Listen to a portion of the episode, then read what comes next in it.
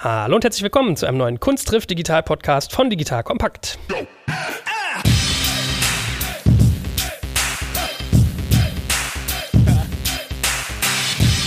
Mein Name ist Jörg Kaczmarek und heute geht es heiß her, in, in jeder Hinsicht und auch Influencer-mäßig und interessant und bunt und Social-Media-mäßig. Wir haben nämlich ein ganz spannendes Thema mit ganz spannenden Gästen. Aber zuerst darf ich wie immer meinen äh, geliebten Co-Moderator vorstellen, den guten Sebastian Krumbiegel. Hallo Sebastian. Geliebter Joel, ich grüße dich. Wir sind ja, wie wir mal so schön sagen, auf gemeinsamen Umlaufbahnen. Und heute sind wir gleich äh, hier sozusagen von beiden Seiten flankiert.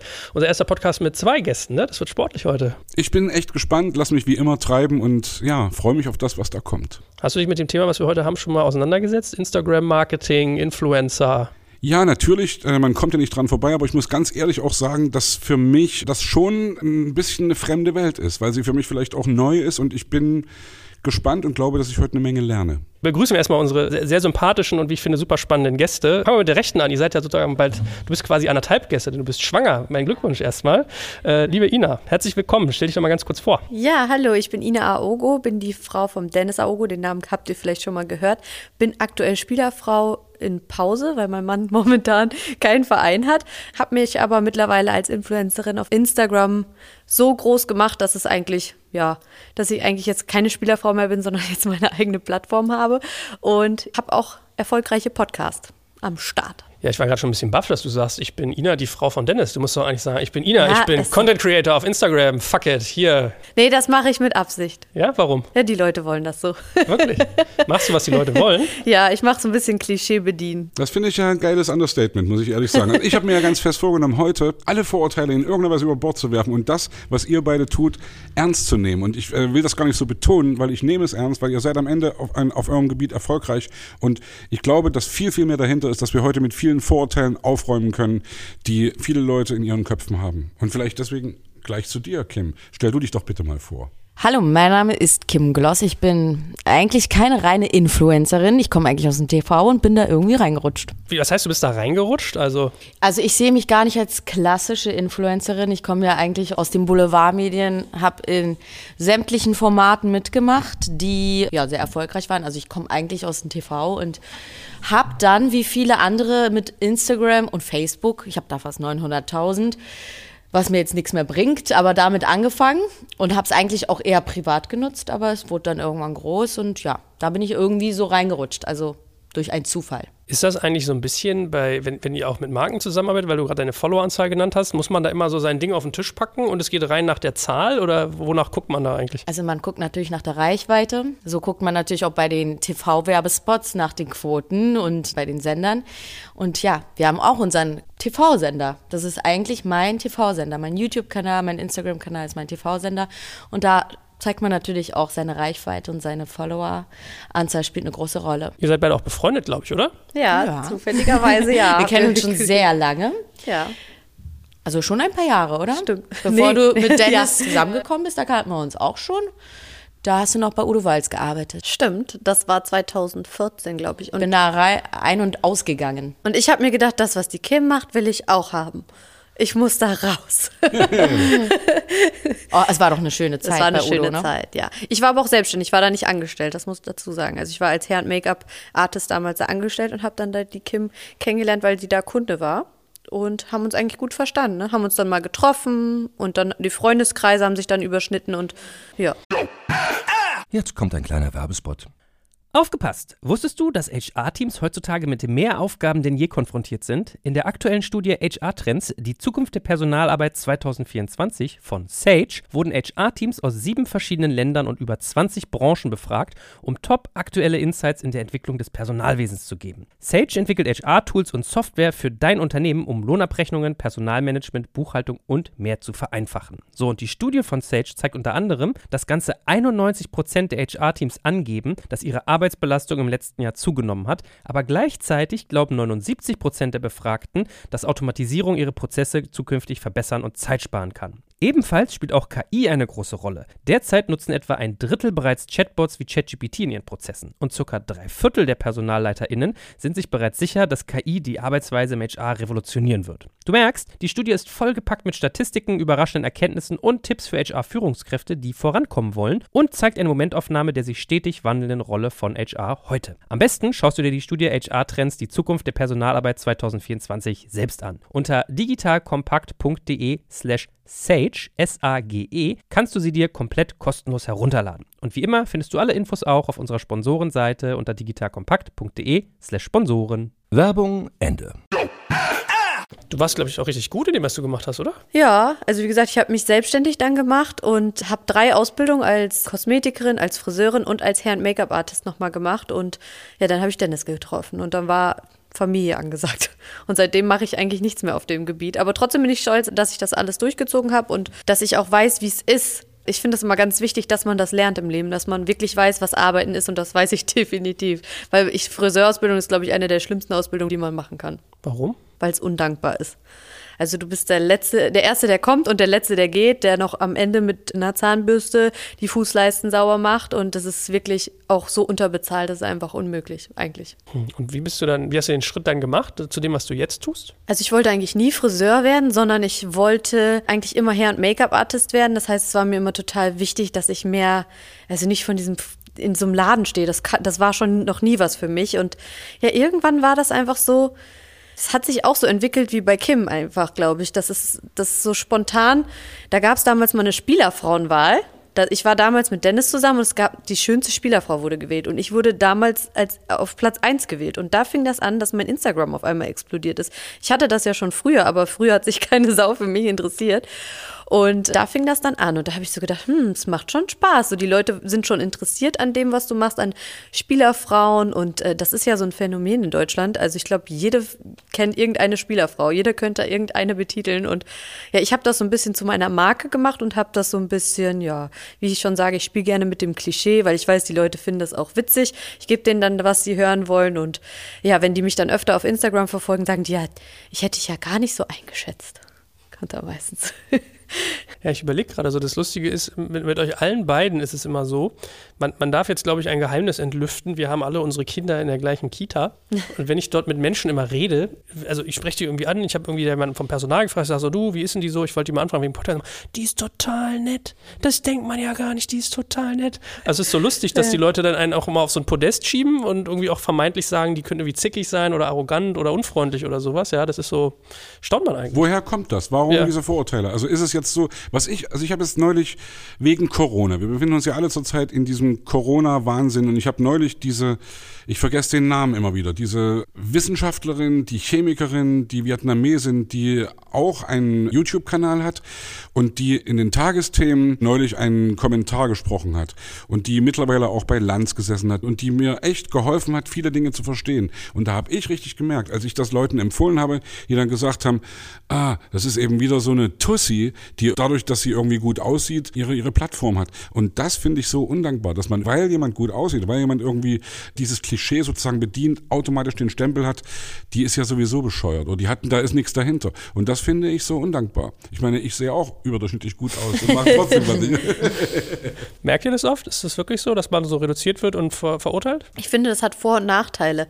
Also es ist auf jeden Fall so, dass Aussehen einen viele, viele Türen öffnet. Auch bevor das alles bei mir angefangen hat, gerade bei Udo Walz, der hat mich auf der Straße angesprochen und hat gesagt, du musst in meinen Laden kommen. Er hatte gewusst, dass ich hier Make-up mache und der hat mich quasi in seinen Laden reingezogen und hat gesagt, du hörst jetzt den Job. Also ich habe den innerhalb von ein paar Sekunden gekriegt. Dass ich meine, das ist Fluch und Segen zugleich. Auf der einen Seite musst du immer dich beweisen, auch bei Männern, auch in Beziehungen. Wenn du Männer kennenlernst, ist es auch immer so, dass du dich erstmal ein bisschen beweisen musst, dass da auch was hintersteckt. Aber auf der anderen Seite kann es auch viele Türen öffnen. Also ich finde, das ist teils, teils. Ja. Bei dir? Ja, ich sehe das genauso wie Ina. Ja. Ist nicht gerade Olli Pocher auch so unterwegs, sich über Influencer lustig zu Ja. Aber ich stehe in den Startlöchern. Also wenn er irgendwas bringt in Hat er meine schon was Richtung. gemacht über dich? ja, er hat schon was repostet. Ich habe für Kopfhörer geworben, wo einige nicht so zufrieden sind. Aber mein Gott, das sind Kopfhörer, die 29 Euro kosten und nicht wie von Apple. Oder diese schönen Bang Olufsen, die wir aufhaben. Tja. Und ich fand es ja anfangs auch sehr amüsant und ich habe drüber gelacht, aber irgendwann reicht es und es wird auch irgendwann langweilig. Und ich finde es schade, dass er einfach immer nur auf Kosten anderer, immer sich irgendwie über andere lustig machen kann. Und ja, mich langweilt's. Aber hat er, hat er Punkte bei dem, was er sagt? Er hat sich ja da so auch einige rausgepickt, ne? Ja, so der hat sich schon eingeschossen. Also ich bin mit Olli und Amira befreundet. Also wir kennen uns, weil wir auch im selben Management sind. Und deswegen wurde ich auch, glaube ich, immer ein bisschen verschont, muss ich dazu gestehen, weil die Frau von ihm mag mich halt sehr gerne und wir sind befreundet. Wir haben eigentlich jeden Tag auch Kontakt und sie hat den Joker gezogen, Ina bitte nicht, obwohl er eigentlich schon ganz oft meinen Namen, gerade als ich in Dubai war zu dieser Corona-Zeit, das fand er gar nicht witzig. Und ich muss sagen, ich finde, ich fand die Wendler-Nummer auch gar nicht witzig, also weil ich mag das einfach nicht, Leute zu mobben. Das ist überhaupt nicht ja, meine das, Art. Das so. grenzt ja echt schon an Mobbing. Ja, aber auf der anderen Seite muss ich sagen, er hat ihm ja auch geholfen, weil der Wendler hat ja so super seine Single verkauft. Die hätte doch kein Schwein sonst gehört. Ich wollte gerade fragen, ist es nicht dann auch ein bisschen so, dass der alte Spruch, any promotion is good promotion, auch irgendwie Ja. äh, Punkte bringt? Das stimmt, da hast du auf jeden Fall recht. Aber ich finde, also er macht das auf, äh, manchmal auf so einer ganz fiesen Art und Weise. Zum Beispiel, es geht auch gerade um Kinder zeigen. Ich zeige meine Tochter Kim macht das zum Beispiel nicht. Ich finde, es muss jedem selber überlassen sein, wie er das macht. Und das sind so Sachen, wenn er dann sagt, die Leute, die das machen, sind asozial und die sind like-geil. Und er, er versucht, die Leute so eine Meinung aufzuzwingen. Und er schafft das auch, weil er hat mittlerweile so eine Medienmacht, dass er schafft, die Leute zu beeinflussen. So, da haben wir das Wort. Und ich glaube, der ist sich nicht bewusst, was er damit anrichtet. Der hat nicht mal meinen Namen gesagt und mein Instagram war voll von Hassnachrichten, was ich dann für eine Mutter wäre. Und vorher habe ich nie sowas bekommen. Also da, da, das ist halt so ein schwieriger Grad. Und ich finde, manche Sachen sind wirklich witzig. Zum Beispiel über diesen Johannes Haller, wo er da über Ja, ganz Deutschland witzig. gereist ist. Äh, Wie er das erzählt, das ist witzig und das ist auch nicht bösartig. Aber es gibt Sachen, wo ich finde, er so einen Grad überschneidet zu bösartig und witzig. Und da muss er aufpassen, meiner Meinung nach. Auf Kosten anderer ist immer doof, ne? Ist immer irgendwie bescheuert. Finde ich auch. Also ist natürlich auch eine Binsenweisheit, aber Ja, hat Stefan Raab aber damals auch eigentlich. mir lag immer es so. auf der Zunge, diesen Namen gerade ja, zu sagen. aber das war irgendwie anders. Das war noch ein bisschen mit Kunst und so, mit seiner kleinen Gitarre und so. Und Ich mit dem Knopf. Ich weiß noch, Stefan hat, also wir haben mit Stefan mal ein Album produziert Ende der 90er und haben ihn kennengelernt und wir waren in seiner Sendung irgendwann und er fragte mich, als ich reinkam, fragte er mich irgendwie, also vor laufender Kamera bei TV Total damals, fragte er, ach und du, du, bist du wieder gesund? Ist wieder alles okay bei dir? Ich gesagt, hey, was meinst du? Er sagt, ja, du hattest doch Mumps. Ich sage, nee, überhaupt nicht. Ach, du siehst immer so aus. Das war so die beste. Aber macht euch nichts draus. Ich hatte schon einen Knopf bei ihm. Ah ja, Yep. ah ja, Mit ah was? Ja. Darüber möchte ich nicht sprechen. Das Wort, was ich da gesagt habe, möchte ich nicht mehr aussprechen. Das recherchiere ich nochmal nach. Findest du, glaube ich, nichts mehr zu. Schade. Hey, das Internet vergisst nie. ja, das wissen wir stimmt. doch, ja. Doch, das habe ich mal gefunden im Internet. Also wahrscheinlich werdet ihr es finden. Du kannst es mir später erzählen. Ja, im Off werden wir dich das fragen. Da muss, werden wir dich löchern. Aber lass uns mal die, in der Sache vertiefen. Also wie Leute damit umgehen, äh, muss man ja gar keine Aufmerksamkeit jetzt schenken. Aber wenn du zum Beispiel dieses Thema gerade erwähnst mit deiner Tochter, die hat, glaube ich, auch einen eigenen Instagram-Account. wenn ich Nee, mich nicht mehr. Den habe ich tatsächlich gelöscht. Aber nicht in Bezug auf Olli, sondern das war so, dass die Amira sich ja engagiert hatte wegen den Pädophilen da im Netz. Und ich war wirklich schockiert. Ich darf es ja gar nicht sagen. Ich habe diese Bilder gesehen und was ich da gesehen habe, war wirklich ekelerregend. Und ich hatte einfach, es, ich habe da nichts Böses mit im Sinn. Ich möchte einfach, dass Kinder was Positives vermitteln. Ihr, ich seid ja alle Eltern, ihr wisst ja, äh, ich weiß gar nicht, bist du auch? Ja, ja. Ja, äh, ich finde, Kinder sind das Beste, was es gibt. Und klar, man muss sie auf eine Art und Weise schützen, aber trotzdem finde ich, es gibt so viele negative Nachrichten in der Welt. Und wenn ich mit meiner Tochter ein wirklich nur ein bisschen positive Vibes bei manchen Leuten hinbekomme, die sich dann auch eine Familie wünsche, dann ist es schon das, was ich wollte. Und äh, das wollte ich eigentlich erreichen. Aber als ich dann diese Accounts gesehen habe, wo kleine Kinder mit gespreizten Beinen lagen und Instagram diese Fotos nicht blockiert,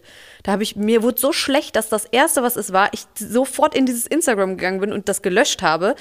Mein Mann sagt so, ja, wieso redest du nicht vorher mit mir darüber? Ich so, ja, äh, das war eine Bauchentscheidung. Genauso wie damals, wo ich den Account eröffnet habe, wollte ich den jetzt auch wieder loswerden, obwohl der geschützt war, weil ich hatte den zu, ich hatte die Leute se selektiert, aber trotzdem hat es irgendwie sich komisch angefühlt, weil ich mir dachte, Instagram passt gar nicht auf uns auf. Also ich dachte eigentlich, ist es viel sicherer da. Ja, aber glaubst du nicht, dass du selbst auf dich aufpassen musst eigentlich? Das, das denke ich ja wirklich, weil, wie gesagt, ich finde allgemein, jeder muss das tun, was er für richtig hält. Also jeder, ihr Ja. seid, wir sind alle erwachsen, wir können alle irgendwie Entscheidungen fällen, aber ich glaube schon, also ich hatte immer den klaren Kompass für mich. Meine Kinder sind mittlerweile erwachsen, ja. Und ich hatte immer, hatte den klaren Kompass zu sagen, irgendwie, die halte ich aus der Öffentlichkeit raus. Und das ist meine Entscheidung gewesen. Ja. Und du hast ja die Entscheidung sozusagen danach, nachdem du das gesehen hast und du hast gesagt, scheiße, ich muss meine Kinder, mein, mein Kind schü- schützen, hast du die Entscheidung für dich ja auch selbst gefällt. Und deswegen, also ich halte das auch für richtig übrigens, ja. Also sie ist trotzdem noch zu sehen, muss ich dazu sagen. Ich zeige sie trotzdem noch auf meinem Account. Ist, eigentlich ist es nichts anderes.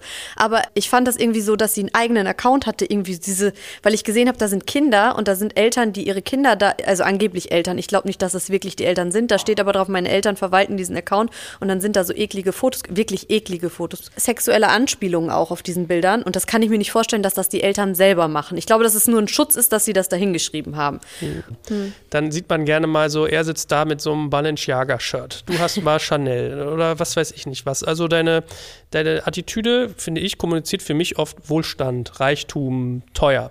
Ich hätte viel eher Angst, dass jemand mal irgendwie so guckt, okay, wo postet die so? Kenne ich das Stadtbild? So. Wie sieht die Tochter aus? Äh, haben wir auf? Zack, ist die weg. Weißt du, was ich meine? Also Naja. so vor Entführung hätte ich eher Angst. Hast du sowas nicht? Das verstehe ich schon, aber das könnte man auch so rausfinden. Also man muss ja nur eigentlich gucken, wo wir sind und uns beobachten. Wie oft habe ich von meiner Tochter auf Twitter Bilder gefunden, die ich gar nicht bemerkt habe, weil Leute uns einfach fotografiert haben. Ja, krass. Und äh, das ist für mich eigentlich das Gleiche. Deswegen entscheide ich lieber dann, welche Bilder online gehen. Und ja, sie ist ja nie alleine, also noch nicht. Und ich denke, man muss einfach drauf aufpassen. Aber ich denke, bekannte Kinder zu kidnappen ist auf jeden Fall schwieriger als unbekannte Kinder. Warum? Ja, weil äh, das Gesicht ist einfach viel präsenter. Die können ja nirgendwo mit diesen Kindern. Weißt du, was ich meine? Das Kind ist bekannter. Sagt es mal Remsmach, glaube ich, ne? Der irgendwie vor ein paar Jahrzehnten ist ja schon wieder her. Also ich gebe dir recht, es ist natürlich, je bekannter das Kind, desto mehr die Aufmerksamkeit und desto härter wahrscheinlich die Strafverfolgung, auch wenn es eigentlich nicht okay wäre, ist. Ist ja. aber so. Ich Weil- finde das schon ein heavy Thema gerade, ja. Und ich finde, man muss das sehr ernst nehmen, ja. Ich glaube ja, man, man, man weckt schlafende Hunde sozusagen, ja. Man bringt Leute auf dumme Ideen. Und Kinder können sich nicht wehren über das, was ihr als Erwachsene mit ihnen anstellt oder was wir als Erwachsene mit ihnen anstellen. Also ich kann, wie gesagt, nur meine Meinung sagen. Habt ihr nichts vorzuschreiben, aber ich kann dir nur sagen, ich habe es immer anders gemacht und würde, also ich habe vorhin ja auch gesagt, ich kenne mich ganz wenig aus in Social Media, bin da eher irgendwie, die Kanzlerin hat irgendwann vor ein paar Jahren, da ist sie verlacht worden, dass sie gesagt hat, das ist Neuland. Es ist für viele Leute nach wie vor Neuland. Wir müssen irgendwie lernen, mit dieser digitalen Öffentlichkeit umzugehen und müssen versuchen, die Spielregeln für uns selbst auch irgendwie festzuzurren. Und ich kann nur sagen, ich würde es anders machen, aber Ja. ich habe dir nichts vorzuschreiben. So einfach ist Nee, das. und das finde ich auch Ja. in Ordnung. Ich finde es auch gar kein Problem, wenn man das sagt. Und ich äh, respektiere das auch, wenn jemand sagt, ich finde das nicht gut. Und ja, wie gesagt, wir haben uns dafür entschieden. Dennis ist auch der Meinung, dass es gut so ist. Ich habe, ich will nur kurz erzählen, ich habe damals eine in Stuttgart kennengelernt. Wir haben eine Zeit in Stuttgart gelebt, weil mein Mann da gespielt hat. Und da war ich in einem Fitnessstudio. Ich überspringe das kurz, damit es nicht so lang wird. Äh, Und da war eine Frau, die hat ihr Kind verloren. Das wurde geklaut auf der Straße. Und sie hat ihr Kind ein Leben lang versteckt. Also sie hat immer gesagt, ich, sie ist eine reiche Russin gewesen. Das Kind wurde wirklich gekidnappt auf der Straße, in so einen LKW reingezogen. Und dann hat sie zu mir gesagt, Ina, die haben mir bei der Polizei gesagt, das ist besser, wenn man sein Kind zeigt, weil die verkaufen Kinder für 100.000 Euro. Sie war wirklich besessen davon. Sie wollte zu Radiosendern gehen, sie wollte zu Stern TV gehen. Sie hat gesagt, keiner möchte mir zuhören, weil die sagen alle, nee, also ein vermisstes Kind, das können wir jetzt gerade nicht bringen. Dann kriegen die Leute Unruhe. Aber ihr müsst mal googeln, wie viele Kinder in der Sekunde vermisst werden in Deutschland und keiner berichtet eigentlich darüber. Das finde ich krass. Und da habe ich mir so gedacht, okay, das ist so ein Zwiespalt, weil man weiß nicht, ist das jetzt der richtige Weg oder ist das nicht der richtige Weg? Das kann man, glaube ich, nicht wissen, weil ich kann, es kann dich treffen, trotzdem, dass du dein Kind nicht zeigst. Es kann dich aber auch treffen, wenn du dein Kind zeigst. Ich glaube, das kann keiner wissen. Das ist einfach ein Glücksspiel, wie alles im Leben. Bekommst du eigentlich negative Kommentare? Also wurde Patty zum Beispiel schon mal beleidigt? Weil das habe ich halt. Da hast du erlebt. Angst vor? Nee, ich habe das erlebt. Deswegen habe ich Nee. für mich entschieden, ich nehme sie ganz, halte sie raus. Ich hatte aber auch eine schwere Zeit mit so Paparazzi. Ich so. äh, hatte ja da so einen Autounfall und danach wurde ich verfolgt von denen. Und seitdem lasse ich sie auch, also die, die Gesichter verpixeln. Ich habe ja noch einen Stiefsohn.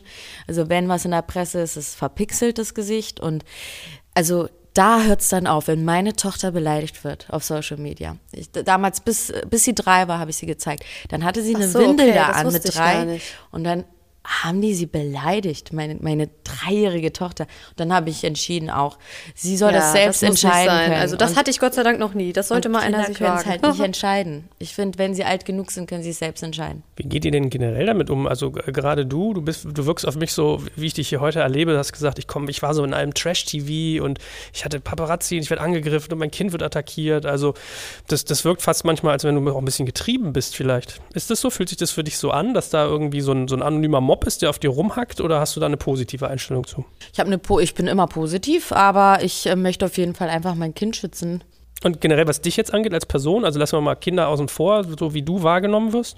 Ich verstehe die Frage nicht nochmal, bitte. Na, wie, wie, wie, wie geht man mit dir um? Wie fühlt sich das für dich an eigentlich? Weil ich glaube, das muss man vielen Leuten auch deutlich machen. Man, man sieht immer so, das hat ja fast so Postercharakter. Da sind so Menschen im Internet, die zeigen sich ganz toll und dann wird auf den rumgehackt. Man kennt die ja gar nicht. Leute verlieren auch ganz viel Hemmung so im Digitalen. Ist es für dich irgendwie, also ist das so dein täglicher Begleiter? Jetzt kommt ein kleiner Werbespot. Aufgepasst! Bist du auf der Suche nach einem Profi, der für dich komplexe Geodaten sinnvoll integriert und sie auf interaktiven Karten visualisiert? Dann möchte ich dir unseren Partner Nucubator vorstellen. Das Ziel vom Nucubator-Team ist es, dich bei der Prozessdigitalisierung zu unterstützen und aus den ganzen täglich anfallenden Geodaten einen echten, nutzerfreundlichen Mehrwert zu schaffen. Dabei geht Nucubator ganz besonders auf deine Anforderungen ein, um die Software zu bauen, die deine USPs digital widerspiegelt und den NutzerInnen der Software den größtmöglichen Nutzen liefert. Und um das für möglichst viele Betriebssysteme, Geräte und Anwendungsfälle umzusetzen, setzt das Nucubator-Team auf etablierte Webtechnologien, mit denen sie schnelle und effiziente Anwendungen für Desktop und mobile Geräte entwickeln. Geodatenvisualisierung ist für Unternehmen in vielen verschiedenen Branchen relevant, zum Beispiel auch in den Bereichen Tourismus, Logistik und im Außendienst. So wurde zum Beispiel bereits ein digitales Smart Farming Tool für die Agrarwirtschaft gebaut, mit dem Satellitenbilder, Wetterdaten und Standortdaten interaktiv verarbeitet werden. Nucubator baut dabei nicht nur Kartenlösungen, sondern entwickelt für dich maßgeschneiderte Webanwendungen und Apps. Wenn du also einen Partner suchst, der deinen bestehenden USP ins digitale Zeitalter hebt, dann schau doch einfach bei Nucubator vorbei. Ich habe dir unter digitalkompakt.de slash Nucubator, schreibt sich mit C, eine Weiterleitung eingerichtet. Und wie immer findest du alle Infos auch auf unserer Sponsorenseite unter digitalkompakt.de slash Sponsoren. Werbung Ende. Ist mein täglicher Begleiter seit zehn Jahren. Also ich bin seit zehn Jahren ja in den Medien tätig und Facebook. Damals wurde ich auch, also ich bin sowas von abgehärtet und ich weiß auch, dass im realen Leben diese Leute, die da hinter ihrem Computer, Handy sitzen, es mir niemals so sagen würden. Deswegen sehe ich das alles ganz locker. Ich bin da tiefenentspannt und ich lasse sowas nicht an mich ran. Aber wie gesagt, sobald meine Tochter beleidigt wird, da hört's auf. Ich bin ja auch ganz gut Shitstorm erprobt sozusagen. Also wenn du dich irgendwie aus dem Fenster lehnst und irgendwelche Sachen sagst, natürlich ist es wirklich so, wie du sagst, im Netz verlieren die Leute jede Art von Hemmungen. Und wenn du ihnen gegenüber sitzt, gegenüber stehst, würden sie das nie dir erzählen. Gibt es ja auch viele Experimente dazu, wie das eben wirklich funktioniert. Also ich finde es immer ein bisschen befremdlich, wenn Leute sich darüber aufregen oder, oder, oder sagen, mir geht's so schlecht, ich bin so prominent und ich werde so äh, viel reflektiert von Leuten und werde irgendwie beleidigt und so. Hey, dann geh nicht in die Öffentlichkeit, sag ich immer. Ja? Jeder kann sich aussuchen, genau. was er macht und du hast dir das ausgesucht, ich habe mir das ausgesucht. So weit sind wir gar nicht voneinander entfernt, weil ich bin auch irgendwie in den Medien sozusagen eine öffentliche Person und muss am Ende damit klarkommen und kann es aber eben auch selbst steuern. Und das denke ich, das meine ich gerade im Umgang mit Kindern. Irgendwie, wie gehst du damit um? Wie gesagt, ich kann niemandem vorschreiben, wie er das zu machen hat, aber ich weiß schon, wie ich damit umgehe und ich mhm. fahre damit, glaube ich, ganz gut. Mhm. Hol uns mal ein bisschen ab, wie bist du da so reingestolpert? Also du hast jetzt gesagt, wo du alles schon warst, aber was war für dich der erste Stein? Was hat, was, wo begann Ich bin mit 16 zu Deutschland sucht den Superstar gegangen, ähm, war ziemlich jung, eigentlich schon mit 15. Da bin ich unter die letzten 30 gekommen, bin Dieter Bohlen hat mich rausgeschmissen, meinte, Kim, geh nach Hause, ein Jahr üben, komm wieder. Habe ich gemacht. Habe ich dann den vierten Platz gemacht. War ich die beste Frau 2010. Ja, und äh, bin dann da so reingerutscht, habe die Schule abgebrochen und mache seitdem TV. Da war ich 17, als ich da raus war, also seit 2010. Und war in sämtlichen Formaten, das Dschungelcamp und ja, hier Promi Shopping Queen zweimal gemacht weil es mir einfach Spaß macht. Ich wollte auch einfach diese Herausforderung, Dschungelcamp wollte ich machen. Fand ich cool, würde ich auch wieder machen. Es war ein geiles Erlebnis. Ich erinnere mich, ja. noch, ich erinnere mich an eine Szene, ich glaube, das warst du, da standest du da und dann musste dir dieser Dr. Bob eine Kakerlake aus dem Ohr holen, oder? Ja, das war ich. Da habe ich gedacht, Alter. Das hat echt Spaß gemacht. Es ist eine super Erfahrung gewesen und ähm, seitdem mache ich das halt und bin dann irgendwann in diese Influencer-Geschichte reingerutscht. Ich hatte, ich habe einen erfolgreichen YouTube-Kanal, wo es um Beauty geht und bin dann von also Facebook zu YouTube und von YouTube zu Instagram und jetzt gerade mache ich auch noch TikTok. Also das es kommt immer lustig. was Neues. Ja, ist lustig, was du da machst. Mein Lieblingsvideo ist, wo du auf dem Balkon stehst. ja. Und ich, ich, ich, glaube, das ist von äh, Prinz aus der Bunda, meine ich. Ja, ne? und ich habe da auf ein Video schon 3,6 Millionen Views und ich mache das seit zwei Wochen oder so. Ich war auch so ein bisschen schockiert, wie viele Leute da auch aktiv sind. Also man unterschätzt das. Aber ich finde es auch wiederum erschreckend, wie viele junge Mädels unter anderem auch meine Schwester leider, die neun ist, da bei TikTok aktiv sind. Die Profile sind öffentlich mit Bauch frei und also ich habe auch eine Reportage gesehen, da bin ich echt erschrocken. Das ist noch viel, viel schlimmer als Instagram. Du meinst jetzt, was Voyeurismus betrifft und was sozusagen, Ja. was, was zeige ich euch, wie nah lasse ich euch an mich ran, was generiere ich für Gedanken bei euch? Das ist, ja. glaube ich, wirklich... ne, Aber ab wann sind für euch denn Jugendliche oder Kinder bereit fürs, äh, fürs Ab Internet? 14, 15. Wer weiß, also ich, ja, ab wann darf man sich, oder äh, ab wann musst du deine Eltern fragen, dass du, dich tätowieren lassen darfst? Das ist ja, also es ist ja, wann bist du wirklich fertig? Wann kannst du irgendwie Entscheidungen fällen? Das ist eine Frage, weißt du, ich äh, habe da keine Antwort drauf, ja. Ich hatte mal einen Freund oder eine Freundin, die hatte ein Kind, einen, einen Jungen, der war, glaube ich, so 10 oder 12 und der hat Playstation gespielt. Und ich weiß nicht, ihr seid da vielleicht nicht so firm und weiß nicht, ob man als Frau mit Playstation sich viel auseinandersetzt, aber du kannst ja teilweise so Teamspeak machen. Das heißt, du chattest, während du Videos spielst, Multiplayer gegen andere Leute irgendwo auf der Erde. Fremde Leute. Und dann hat die, saß die in der Küche und hat irgendwann nur gehört, wie der Junge irgendwie erzählte, ja, in der so und so Straße. bla, bla. Da hat ihn ein Fremder Oh über, Gott. über den Chat von seinem, seiner Playstation gefragt, wo er wohnt. Ja, und die den natürlich voll rund Ja, gemacht. fuck, ey, das ist doch wirklich So. ätzend. Also da ist muss man krass. vorsichtig sein. Ja. Ja, man muss seine Kinder damit sensibilisieren einfach. Das, Aber das ist so schwer auch, ne? Also ich, ich, ich, ich glaube, die Wahrheit liegt ein bisschen in der Mitte. Ich finde, du hast einen fairen Punkt, dass man sagt, du hilfst nicht davor, also wenn du sie abschottest, es ja, gibt die müssen keinen selbst, richtigen Weg. die müssen selbstwirksam werden und lernen, wie man selber sich äh, Naja, guck mal, es fängt ja schon, im, also ich selbst wurde als kleines Mädchen, wo ich bei meiner Freundin geschlafen habe, von dem Vater angekrapscht. Ja, also selbst wenn deine Tochter irgendwo anders schläft, kann das passieren. in Weißt der du, was ganz normalen analogen Welt sozusagen. Ja. ja. und da war ich auch nicht im Instagram oder was weiß ich. Und ich finde einfach, man muss einfach was versuchen, Glück zu haben. Ich glaube, es ist das Einzige. Du kannst niemanden schützen. Du kannst deine Kinder ja auch nicht ins Freibad lassen. Da stehen die Pädophilen und gucken über das Dings, über diese Absperrung oben. Ich hatte es selber hier in dem, wie heißt es, ein Café hier auf der Kannstraße, war ich auf Toilette, wurde ich bespannt. Also es ist, es kann dir einfach überall passieren. Es ist einfach so. Ich weiß nicht, wie es dir geht, Sebastian, man merkt manchmal auch, was man als Frau für andere Lebenswelten hat. Ne? Also man gerät manchmal, denkt sich so, was ist, warum sind die denn so empfindlich? Sowas passiert ja als Mann halt gar nicht. Ne? Das Nee. ist krass. Also ich habe mal eine Umfrage gemacht auf Instagram, wer schon mal alles belästigt wurde. Und das fängt ja, Belästigung fängt ja schon bei Kleinigkeiten an. Also schon, wenn du, keine Ahnung, jemanden einfach nur kurz anfasst oder so. Oder ich hatte auch mal einen Chef, der hat mich schon mal angefasst. Also Oh, ätzend. äh, ja, und es Oder auch verbal. Also geht Ja, ja, verbal auch auch. verbal los, wenn du irgendwie äh, die Frage, ja, was ist das? Kompliment machen, ja oder nein? Darfst du sagen irgendwie, also das ist wirklich schwierig. Ich bin manchmal auch, wie soll ich das sagen jetzt, manchmal auch durcheinander, wie weit ich mich selbst darüber aufrege, inwiefern sozusagen politisch korrekte Sprache wirklich einzufordern ist. Und ich bin eigentlich ein großer Freund davon, politisch korrekt mit Leuten umzugehen und eben nicht sexistisch zu sein, nicht äh, geschweige denn also äh, rassistisch irgendwie den ganzen Scheiß. Will ich nicht. Und trotzdem denke ich manchmal, was darf man denn eigentlich noch? Und da, Ja. das, ich glaube, die Frage muss man auch erlauben, ja. Es ist lustig, weißt du, die, die Geschichten, finde ich, die so an mich herangetragen werden, die häufen sich. Ich, ich kann ja mal nur so zwei, drei erzählen, wo ich so denke, da drehst du irgendwie ab. Ich habe einen Freund, der leitet eine sehr große Firma hier in Deutschland, die gehört zu einer amerikanischen und noch viel, viel größeren Firma. Und wenn die in den USA sind, gibt es Elevator Rules, also Kenn ich, ja. Aufzugregeln. Ja, ja. Die besagen, du darfst nicht als Mann mit einer Frau alleine im Fahrstuhl fahren. Wenn du irgendwo anhältst, du fährst vom 13. In den, ins Erdgeschoss und dann hältst auf der 10, da steigt eine Frau zu, dann musst du als Mann aussteigen. Wo ich so denke, wo ich sage, das ist pervers, ist ja so Generalverdacht. Der Mann wird verdächtig, die zu betatschen oder die Frau dem irgendwelche falschen aber Vorwürfe das zu kommt machen, ja wahrscheinlich nicht von ungefähr. Ja, we- weiß ich nicht, ist so ein amerikanisches Ding auch sehr, sehr stark. Und diese Ich dachte jetzt Dubai, da hätte ich das auch vermutet. Da könnte das auch, da traut sich das keiner. Ich habe einen anderen Freund, der war zehn Jahre Chef von eBay Deutschland, der kriegt nachts einen Anruf und sagt, hey, Jörg, we gotta talk, hat auch ein Buch, glaube ich, ein Buch drüber geschrieben, oder in einem Buch hat er das erwähnt. Ja, was ist denn los? Ja, wir haben hier irgendwie zwei Mitarbeiter von euch aus Deutschland, die haben hier zwei Frauen belästigt. Ach du Scheiße, wer denn? Der und der. Wa- Was? Die sind total nette Menschen. Was, was ist Denkt man passiert? nicht. Ja, die sind äh, vor zwei Frauen hergegangen, haben ihr die Tür aufgehalten. Und er so, ja, und dann? Ja, nichts. Und dann haben die die Tür aufgehalten. So, willst, willst du mich verarschen, weil die die Tür.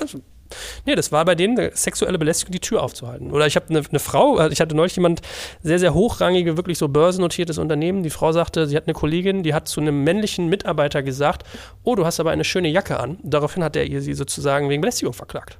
Wo du denkst so, das sind so, ist so die eine Seite der Medaille und dann Man muss die da andere, sehr vorsichtig äh, sein, finde ich wirklich, weil am Ende musst du wirklich, also finde ich, dass alles, was in irgendeiner Weise dahin führen könnte, dass sich eine Frau nicht nur belästigt fühlt, sondern dass sie belästigt wird, Das muss man unterbinden. Und deswegen würde ich sehr vorsichtig sein mit solchen Sachen. Also natürlich finde ich das auch total schräg mit den, mit den, mit den Aufzugregeln und was weiß ich was, ja. Aber trotzdem kann ich das nachvollziehen. Weil, wie du sagst, irgendwoher kommt das. Und die Erfahrungen, die gemacht worden sind, wir können es da nicht reinversetzen als Männer, denke ich jetzt, dass du wirklich, wie wirst du sexuell belästigt als Frau? Und jede Frau wird in ihrem Leben irgendwann mal sexuell belästigt, glaube ich. Ja, und der eine steckt das mehr we äh, besser weg und der andere eben nicht. Also kommt auch immer drauf an. Also jetzt wäre ich mega tough, aber früher war ich ja auch einfach noch zu jung und habe das über mich ergehen lassen, teilweise, weil ich gar nicht wusste, was ist das jetzt richtig oder falsch, weil du noch gar nicht. Und deswegen versuche ich zum Beispiel meine Tochter da auch so ein bisschen auch ranzuführen, auch an diese Social Media Welt. Wenn die mir mit sieben sagt, boah, Mama, ich habe jetzt keinen Bock mehr, dann würde ich das auch nicht machen. Ich würde sie niemals zu irgendwas zwingen, aber sie ist auch eher so eine, wie so eine Rampensau, die kommt dann immer und macht Sie so. ist sowieso sie weiß, offen, ja, so sie süß. weiß halt auch noch nicht, was passiert. Aber auch wenn wir manchmal Kamerateams da haben, sie weiß ja nicht, wo das gezeigt wird, weil sie das noch nicht einordnen kann. Aber man hat so das Gefühl, sie findet das toll. Genauso wie bei Verona Verona Poth, die hat ja ihre Kinder von Anfang an auch in der Öffentlichkeit.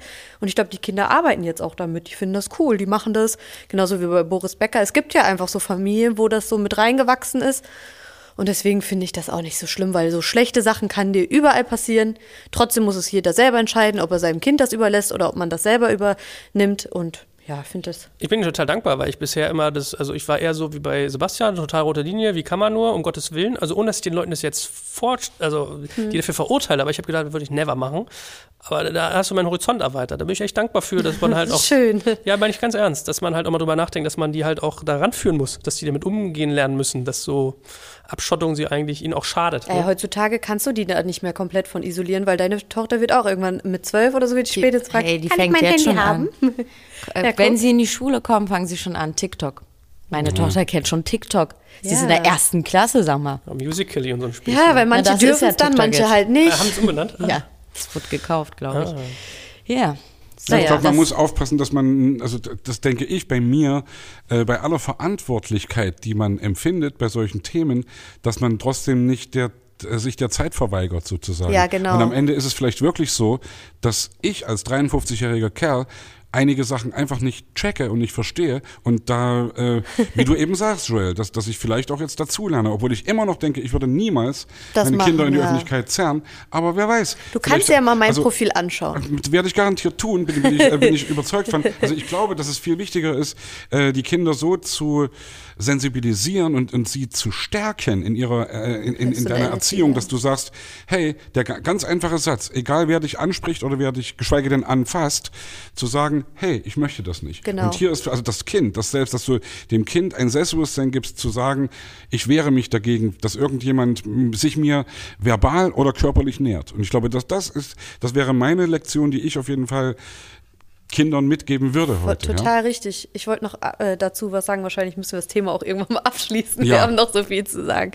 Ähm, ich finde es auch einfach so schön, dass man manchen Familien einfach man gibt, man stärkt die, weil heutzutage ist es ja sowieso wahrscheinlich jetzt nach der Corona-Zeit nicht mehr so. Jetzt gibt es mehrere Kinder, aber es gibt ja gar nicht mehr so viele Kinder. Keiner traut sich mehr an Familien ran. Und ich finde, gerade wenn man eine Familie zeigt, so wie es bei uns der Fall ist, oder es gibt ja auch noch andere Familien auf Instagram, dann finde ich, bestärkt man auch manche Leute dazu, dass das Leben trotzdem noch schön sein kann und dass du trotzdem noch cool aussehen kannst und sexy aussehen kannst und dich sportlich aktivieren kannst und obwohl du ein Kind hast und du kannst das alles irgendwie einbauen. Und das ist auch so ein bisschen der Hintergrundgedanke, warum ich das alles so einfließen lasse. Aber ist es bei dir nicht so, also da, ich würde dich so einschätzen, dass du dir vielleicht im Zweifelsfall auch ein, zwei oder drei Nannies leisten könntest. Das heißt, wir alle, die hier sitzen, sind schon latent privilegiert, oder? Ja, klar. Also ich habe auf jeden Fall eine Nanny, aber ihr habt ja auch, dafür sind eure Kinder dann in der Kita. Es Ja, ist ich- eigentlich ich- das Gleiche. Ich wünschte, sie wären da gerade. Ich liebe sie, aber.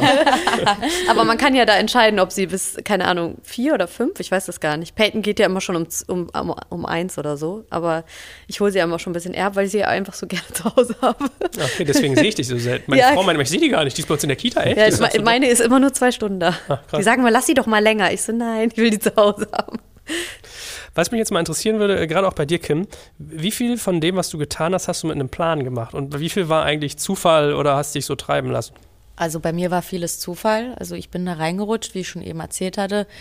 Ähm, was mir aber sehr viel Spaß macht. Ich habe ja einen erfolgreichen YouTube-Kanal und habe da angefangen, Produkte zu testen, hatte da eine Rubrik Kim testet und äh, so bin ich überhaupt dann irgendwann darauf gekommen.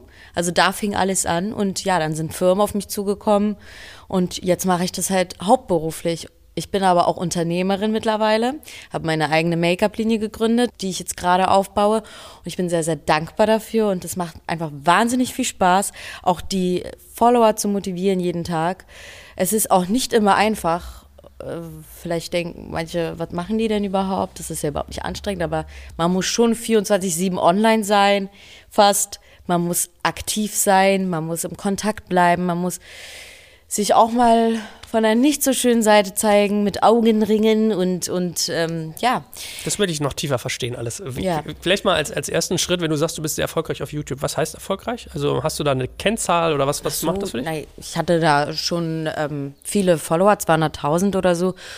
Und, da muss man ähm, mal einhaken. Ich, ich kenne mich mit YouTube aus. Ja. 200.000 ist richtig fucking schwer auf YouTube. Ja, ich habe ja auch einen Preis bekommen schon. Das ist, man kriegt ja dann ab 100.000 dann immer so einen Preis zugeschickt. Das hat mich sehr gefreut. Ja, aber irgendwie bin ich da ein bisschen, ja, da bin ich älter geworden, man wächst und ja, jetzt bin ich rüber zu Instagram und da mache ich jetzt weiter und Okay, das will ich genauer verstehen. Also du sagst, also Facebook war ein Ding, YouTube, Instagram. Ist das so ein bisschen alles, was du dir da aufgebaut hast, kannst du jetzt in die Tonne treten oder ist nicht mehr so performant oder bespielst du alles parallel? Wie muss man sich das vorstellen? ich habe gemerkt, dass ich einfach für YouTube zu alt bin.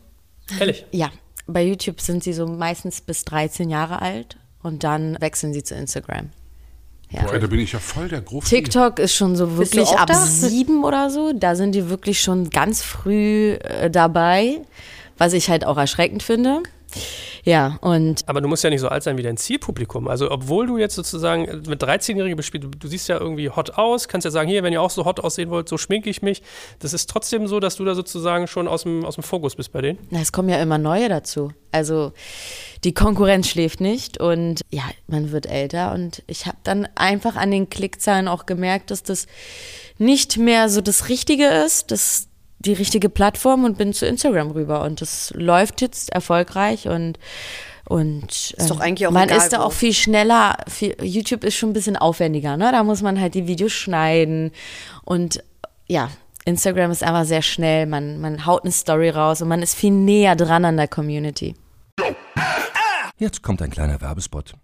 Aufgepasst! Wusstest du, dass HR-Teams heutzutage mit mehr Aufgaben denn je konfrontiert sind? In der aktuellen Studie HR Trends, die Zukunft der Personalarbeit 2024 von Sage, wurden HR-Teams aus sieben verschiedenen Ländern und über 20 Branchen befragt, um top aktuelle Insights in der Entwicklung des Personalwesens zu geben. Sage entwickelt HR-Tools und Software für dein Unternehmen, um Lohnabrechnungen, Personalmanagement, Buchhaltung und mehr zu vereinfachen. So, und die Studie von Sage zeigt unter anderem, dass ganze 91% der HR-Teams angeben, dass ihre Arbeitsbelastung im letzten Jahr zugenommen hat, aber gleichzeitig glauben 79% der Befragten, dass Automatisierung ihre Prozesse zukünftig verbessern und Zeit sparen kann. Ebenfalls spielt auch KI eine große Rolle. Derzeit nutzen etwa ein Drittel bereits Chatbots wie ChatGPT in ihren Prozessen und circa drei Viertel der PersonalleiterInnen sind sich bereits sicher, dass KI die Arbeitsweise im HR revolutionieren wird. Du merkst, die Studie ist vollgepackt mit Statistiken, überraschenden Erkenntnissen und Tipps für HR-Führungskräfte, die vorankommen wollen und zeigt eine Momentaufnahme der sich stetig wandelnden Rolle von HR heute. Am besten schaust du dir die Studie HR-Trends, die Zukunft der Personalarbeit 2024 selbst an. Unter digitalkompakt.de slash Sage, S-A-G-E, kannst du sie dir komplett kostenlos herunterladen. Und wie immer findest du alle Infos auch auf unserer Sponsorenseite unter digitalkompakt.de slash Sponsoren. Werbung Ende. Was heißt, wenn dann du bist rübergegangen? Heißt das, das andere pflegst du einfach nicht mehr? Das liegt da Genau. brach? Es ist leider seit einem Jahr inaktiv. Also es ist Ich finde das total krass einfach, weil du ja da ganz viel Energie und Herzblut reingesteckt hast und mit einer Sekunde ist es gefühlt wegen einem Alterssprung entwertet. So. Nee, ist einfach auch mein Bauchgefühl. Ich habe einfach auch durch die Make-up-Linie, die Firma, die ich gegründet habe, einfach nicht mehr so viel Zeit, diese Videos zu schneiden, Lichtaufbau und so weiter. Das ist bei YouTube schon ein bisschen aufwendiger alles. Kannst du da irgendeinen Onkel für bestellen, oder? Also Videoschnittleute gibt es hatte ja auch. ich auch, ja, hatte ich auch. Aber, Aber? man kann ja nicht auf so vielen Hochzeiten tanzen. Hm. Und wie, wie gründet man eine Kosmetikfirma? Ist es so, man sourced es in China und klebt ein anderes Label drauf? Es ist oder? also made in Germany bei mir. Ähm, ich habe schon mit 17 meine eigene Kollektion für eine große Discounterkette gehabt. Als ich bei DSDS raus war, habe ich dann auch Musik gemacht. Ich habe ein Album aufgenommen, äh, ein paar Singles rausgehauen. Musikalisch hat es leider nicht so hingehauen. Nach so einem Casting-Format bist du einfach verbrannt. Da hast du es so schwer, einfach musikalisch. Ist wirklich so, Kannst ne? du knicken, sogar Ja. als DSDS-Sieger kannst du es knicken eigentlich. Und deswegen habe ich das so, ja, für mich abgeschrieben. Also ich war noch vier Jahre am Ballermann. Musikalischer Selbstmord für mich gewesen. Ähm, ja, und dann habe ich halt aber dann diese Influencer-Geschichte angefangen. Was mich noch interessiert, weil du das eben gesagt hast, man muss sich auch mal von einer nicht so schönen Seite zeigen, Augenringe, was weiß ich was. Inwiefern ist denn da Authentizität wirklich wichtig? Oder inwiefern ist es sozusagen eine Rolle, die du verkaufst oder ein, ein, eine Künstlichkeit?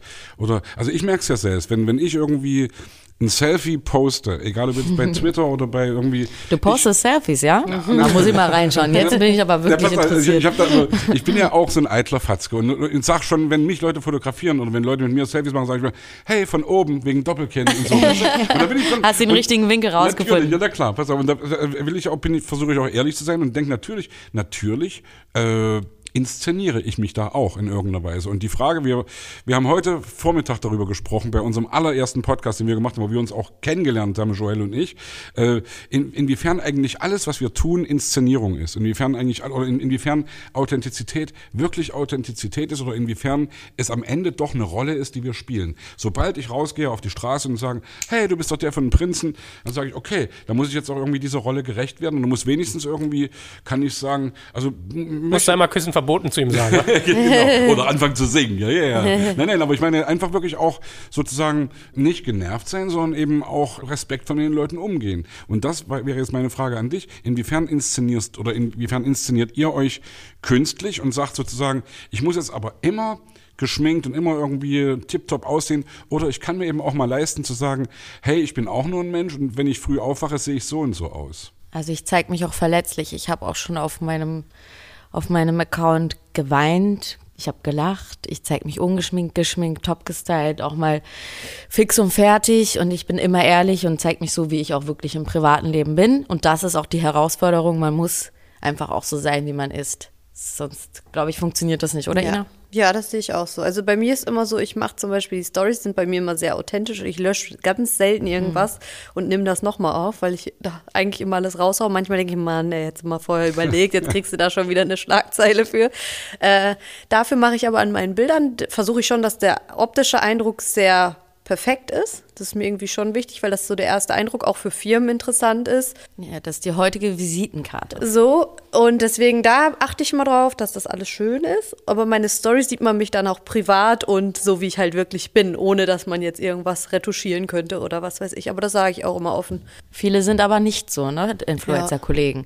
Bei manchen, also in der Story, die sind ja so perfekt, die Haare sitzen immer Ja, top das mir viel geschminkt. zu anstrengend.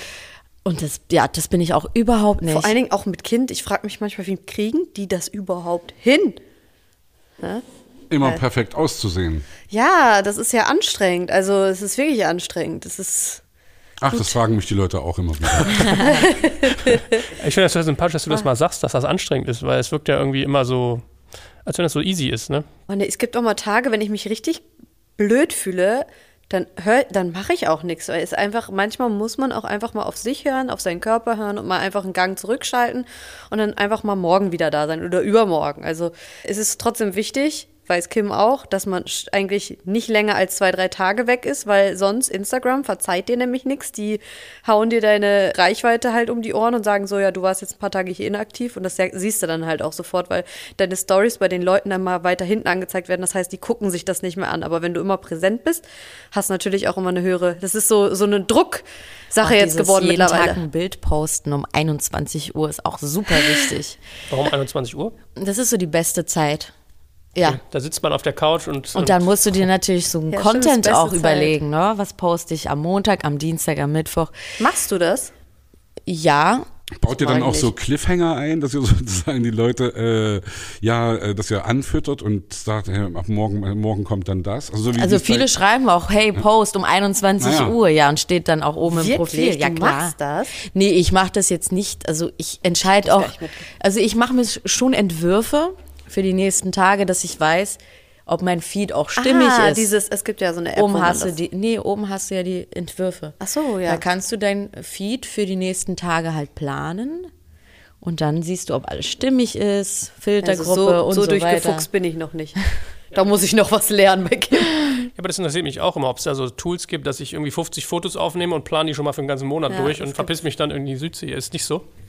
Also doch viele planen den ganzen Monat im Voraus. Ähm, ja, Äh, ich bin ja, ich habe ja auch ein äh, Team mittlerweile. Ich habe äh, eine Fotografin, eine Visagistin, mit der ich zusammenarbeite. Ich habe einen Grafikdesigner. Ja, da hat man schon irgendwie sein kleines Team mittlerweile. Und dein, dein Einkommen, was du sozusagen durch Werbepartnerschaften und durch deine Kosmetiklinie erhältst, das füttert das alles sozusagen den ganzen Mitarbeiterstamm? Ja, schon. Weil da merkt man mal, ne? ich finde, ich habe mir so als eine der Fragen für euch notiert, was könnt ihr eigentlich? Weil ganz viele Menschen da draußen, habe ich immer denkt, es ist so simpel, ich liege morgens im Bett, mache hier ein Foto und dann merkt man, was man eigentlich dahinter steckt, oder? Hm, Gegenfrage, könntest du jeden Tag dir äh, aufstehen und vor der Kamera stehen und jeden Tag den Leuten irgendwas erzählen? Ob das sinnhaft und interessant wäre, was ich zu erzählen hätte, Ja, die dir andere immer Frage. Content überlegen, Themen überlegen. Und könntest du einfach ständig online sein? Ja, das Nachrichten beantworten, Kommentare liken, kommentieren. Da sage ich ja, die Frage wäre für mich, würde sich eher stellen, will ich das? Das, naja, wirklich. Also das ist ja, eine, also ohne jetzt auch despektierlich das abzuwerten, aber ich würde es nicht wollen. Weil Mhm. ich will schon irgendwie am Ende auch meine Ruhe haben und will irgendwie auch sagen, hey Leute, Tür zu und äh, ich bin ich Ja. und das geht euch jetzt gar nichts an, was ich Und davon hat man halt sehr wenig so, ne? Ich habe auch gedacht, eins meiner Learnings mit euch beiden war, dass ihr ganz schön, also versklavt klingt mir zu krass, aber ihr seid sozusagen ganz schön, und also diese Plattformen machen euch ganz schön Druck. Also ihr seid ganz schön sozusagen in der Abhängigkeit. So, das trifft es besser als Wort, oder? Wenn du mir auch erzählst, so ja, hier, dann kann ich jetzt YouTube zumachen, wo du denkst, ist ja so, wie ich habe mein Haus auf fremden Grund gebaut. Ja, scheiße, war Sumpfland, jetzt muss ich bei Instagram neu anfangen, oder? Das ist ja aber unser Job. Also so eine GQ oder Vogue, die leben ja auch davon, wenn sie zum Beispiel sagen, hier, das Teil ist von Hugo Boss und die kriegen dafür auch ihr Geld. Und ja, bei uns ist es genauso. Ich mag deinen Pragmatismus. aber wie geht's dir damit? Ist es nicht schon so, diese Abhängigkeit ein bisschen? Also bei mir ist ja auch ein bisschen andere Situation, weil mein Mann hat einfach unheimlich gut verdient. Das heißt, ich bin da eigentlich nicht so drauf angewiesen, dass ich davon meine Miete jetzt bezahlen müsste. Ich bin nicht so ganz durch diesen Druck getrieben wie andere Influencer. Kim hat ja auch jemanden, der wahrscheinlich auch ihr mithilft. Und ich finde, als Frau ist das auch okay, wenn man, also das mein Mann und ich haben zum Beispiel so ein kleines Rollenbild im Kopf. Wir finden das eigentlich ganz gut. Er, er mag das eigentlich, wenn die Frau nicht arbeitet. Jetzt mittlerweile verdiene ich eigentlich ganz gutes Geld und sagt da auch so, ja, dann mach mit deinem Geld, was du willst. Da kannst du dir dann deine Sachen von kaufen. Aber ich finde, ja, man muss irgendwie immer so ein, so ein gewissen Mittelweg haben. Also ich könnte es, weiß ich nicht, wie es wäre, wenn ich jetzt davon auch meine Miete und alles bezahlen müsste. Also ich stelle mir das manchmal so vor, wenn ich mich jetzt von meinem Mann trennen würde und er würde sagen, so, ich nehme jetzt, oder keine Ahnung, es ist irgendwas eingetreten im Leben, dass ich jetzt alles für mich selber sorgen müsste, dann würde, würde ich wahrscheinlich auch viel mehr Druck noch verspüren, als es eigentlich, als es jetzt habe. Hol mich mal dafür ab. Du hast gesagt, du, du würdest keinem so eine Friseurlehre. Das ist richtig so hier so hart. Mit der Bürste da abends putzen. Das ist auf so. jeden Fall schlimmer als Influencer sein, das kann ich dir sagen. Also, wa- was ich so, ich überlege noch, ob ich manchmal, ob es mich traurig macht, dass jemand wie du richtig harte Arbeit gelernt hat, sich was aufbaut, sich was etabliert und dann in so einen Status wechselt und sagt, jetzt habe ich einen wohlhabenden Mann, Rollenbild ist jetzt mal eher so Frau 1960, ich bin jetzt Mutter und der holt die Kohle ran und alles, was ich mir bisher aufgebaut habe, ist so wie, wie Kims YouTube-Kanal jetzt mal irgendwie pausiert. Hat sie ja nicht gesagt. Nee, also ich habe eher verstanden, dass so, dass du sozusagen, also ich denke eher, diese auch finanzielle Unabhängigkeit ist doch eigentlich auch ein geiles Gefühl, dass du sagen kannst, ich könnte auch ohne. Also ich bin sozusagen, ich bin mein mein, Ja, das stimmt. Mein, meine eigene Frau. Ich bin mein eigener Herr. Und das finde find ich doch. Also ich finde ist das doch geil, dass ich in den Laden reingehen kann und mir eine Tasche kaufen kann, ja. Und der nicht sagen kann, was hast du dir jetzt schon wieder gekauft? Und also er Oh. macht es ja trotzdem immer noch, auch wenn es mein Meine Geld auch, ist. ja. Es nervt so, das wollte ich jetzt nochmal loswerden, wenn er jetzt diesen Podcast hört. Es nervt mich.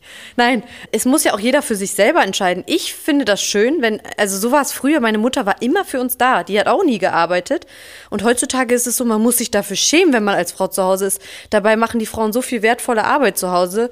Auf jeden Fall sollte man das einfach nicht unterschätzen. Die Frauen machen so viel. Ihr wisst ganz genau, wie das ist. Ich bin die ersten drei Monate, Peyton hat äh, nach dem dritten Monat durchgeschlafen. Ich habe alles alleine gemacht. Mein Mann ist nicht einmal nachts aufgestanden. Das ist der härteste Job, glaube ich, auf dieser Welt. Also der ist schlimmer als eine Ich wollte Friseurausbildung. gerade sagen, ich glaube, Mutter sein ist anstrengender als Ja, Friseur. und äh, ich, ich kriege jetzt noch ein zweites und ich will mich einfach die ersten drei Jahre komplett meinem Kind hingeben. Das ist für mich so, oder es ist für uns total wichtig, weil ich denke, dass es für die Erziehung unheimlich wichtig ist, für das Kind alles zu geben. Und ich sehe auch, dass es sich ausgezahlt hat. Ich sehe ja, wie sie drauf ist. Kim kennt sie ja auch. Und ich weiß einfach, dass es unheimlich wichtig ist, dass man für die Kinder da ist. Und deswegen finde ich, sollte man als Frau sich die ersten Jahre auch ruhig auf das Kind konzentrieren und nicht Aber unbedingt warum- auf die Arbeit. Warum so fokussiert auf Frau? Sagt doch Dennis, hey, Baby, äh, Windeln, lern das mal, mach das auch mal. Der Also, Dennis kann das auch, aber der hat ja, eine, guck mal, der ist ja Leistungssportler gewesen zu der Zeit und steh du mal morgens um sieben auf und renn deine Kilometer, das schafft er nicht, wenn er nachts da das Baby gewickelt hätte, ne? Da, da, da war ich ihm auch nicht böse. Das war dann mein Job und das habe ich auch gerne gemacht. also es ist fast eine unternehmerische Entscheidung, dass du sozusagen seine Assets äh, schützt quasi. Naja, ist ja auch manchmal so, dass der Mann, äh, dass die Frau, wenn die eigentlich mehr verdient, geht die Frau ja arbeiten und der Mann bleibt beim Kind. Das gibt's ja auch. Nicht, Oder? Ja, So, so meinte ich das eben auch ein bisschen, dass man das nicht als Rollenbild, wie du eben Ja. gesagt hast, äh, 1960, sondern irgendwie, das ist schon, wir leben im Jahr 2020 und da, äh, ja, es ist, ein- also ich finde das, ich, ich finde das normal und wir finden es alle normal und finden es auch geil, wenn wir irgendwo Väter sehen, die Kinderwagen schieben und das war vor 20, 30 Jahren noch nicht so. Es gibt ja auch so ganz merkwürdige Extreme. Ich, in, mein, in meiner Branche ist es immer mehr so, du siehst so eine Frau, die hat so ein Baby vor den Bauch geschnallt, in so einer Manduka, in so einer Babytrage und macht, halt, zeigt auf so ein Whiteboard und erklärt da ihren Arbeitskollegen irgendwas und dann wird die voll abgefeiert bei Facebook, Instagram und Co. Ja. Da bin ich zum Beispiel so ein Kandidat, ich sage, ich finde das brutal beschissen. Gar nicht, dass ich ihr nicht irgendwie, also fürs Baby denke ich mir so, da kann jeder seine Einstellung, aber fürs Baby weiß ich so, boah, das, das macht den Schlafstörungen. Das ist Ja, irgendwie das so, ist doch, also das du musst doch dein Kind die Hingabe geben, dass du da bist und dass du dem auch die Sachen beibringst. Mhm. Und ich kann mich nur vollkommen auf das Kind einlassen, wenn ich auch ausgeglichen bin und gar nichts anderes um die Ohren habe. Und deswegen Ja, ist Social Media eigentlich cool, weil das läuft so nebenbei. Und deswegen ist auch das Family Content so cool, weil ich wüsste gar nicht, wie ich das ohne sie machen sollte. Sonst müsste ich ja immer warten, bis sie schläft und dann schnell die Kamera nehmen und meine Sachen abdrehen. So kann ich aber nebenbei machen, ohne dass ich Angst habe, mein Kind läuft jetzt durchs Bild. Also da bin ich irgendwie auch froh, dass ich da jetzt nicht die ganze Zeit. Meine ist schon voll geschult. Wenn ich mich filme, dann weiß sie, ich warte ganz kurz, bis Mama ihre Sequenz fertig hat. Ja, ich Ja. finde, also da, damit wir uns richtig verstehen, also was mir wichtig ist, dir auch nochmal zu sagen, ich finde total den, den, den Job als Mutter valuable, ne? also wertvoll. Ja. Ich wollte jetzt nicht sagen, dass das was Blödes ist oder so. Was bei dir halt nur so immer ist, du inszenierst dich ja so, ich bin eine Spielerfrau und stolz. ich finde das total geil, weil ich das selbstironisch finde und es ist für mich die höchste Kunst so der, der, der Selbstreflexion.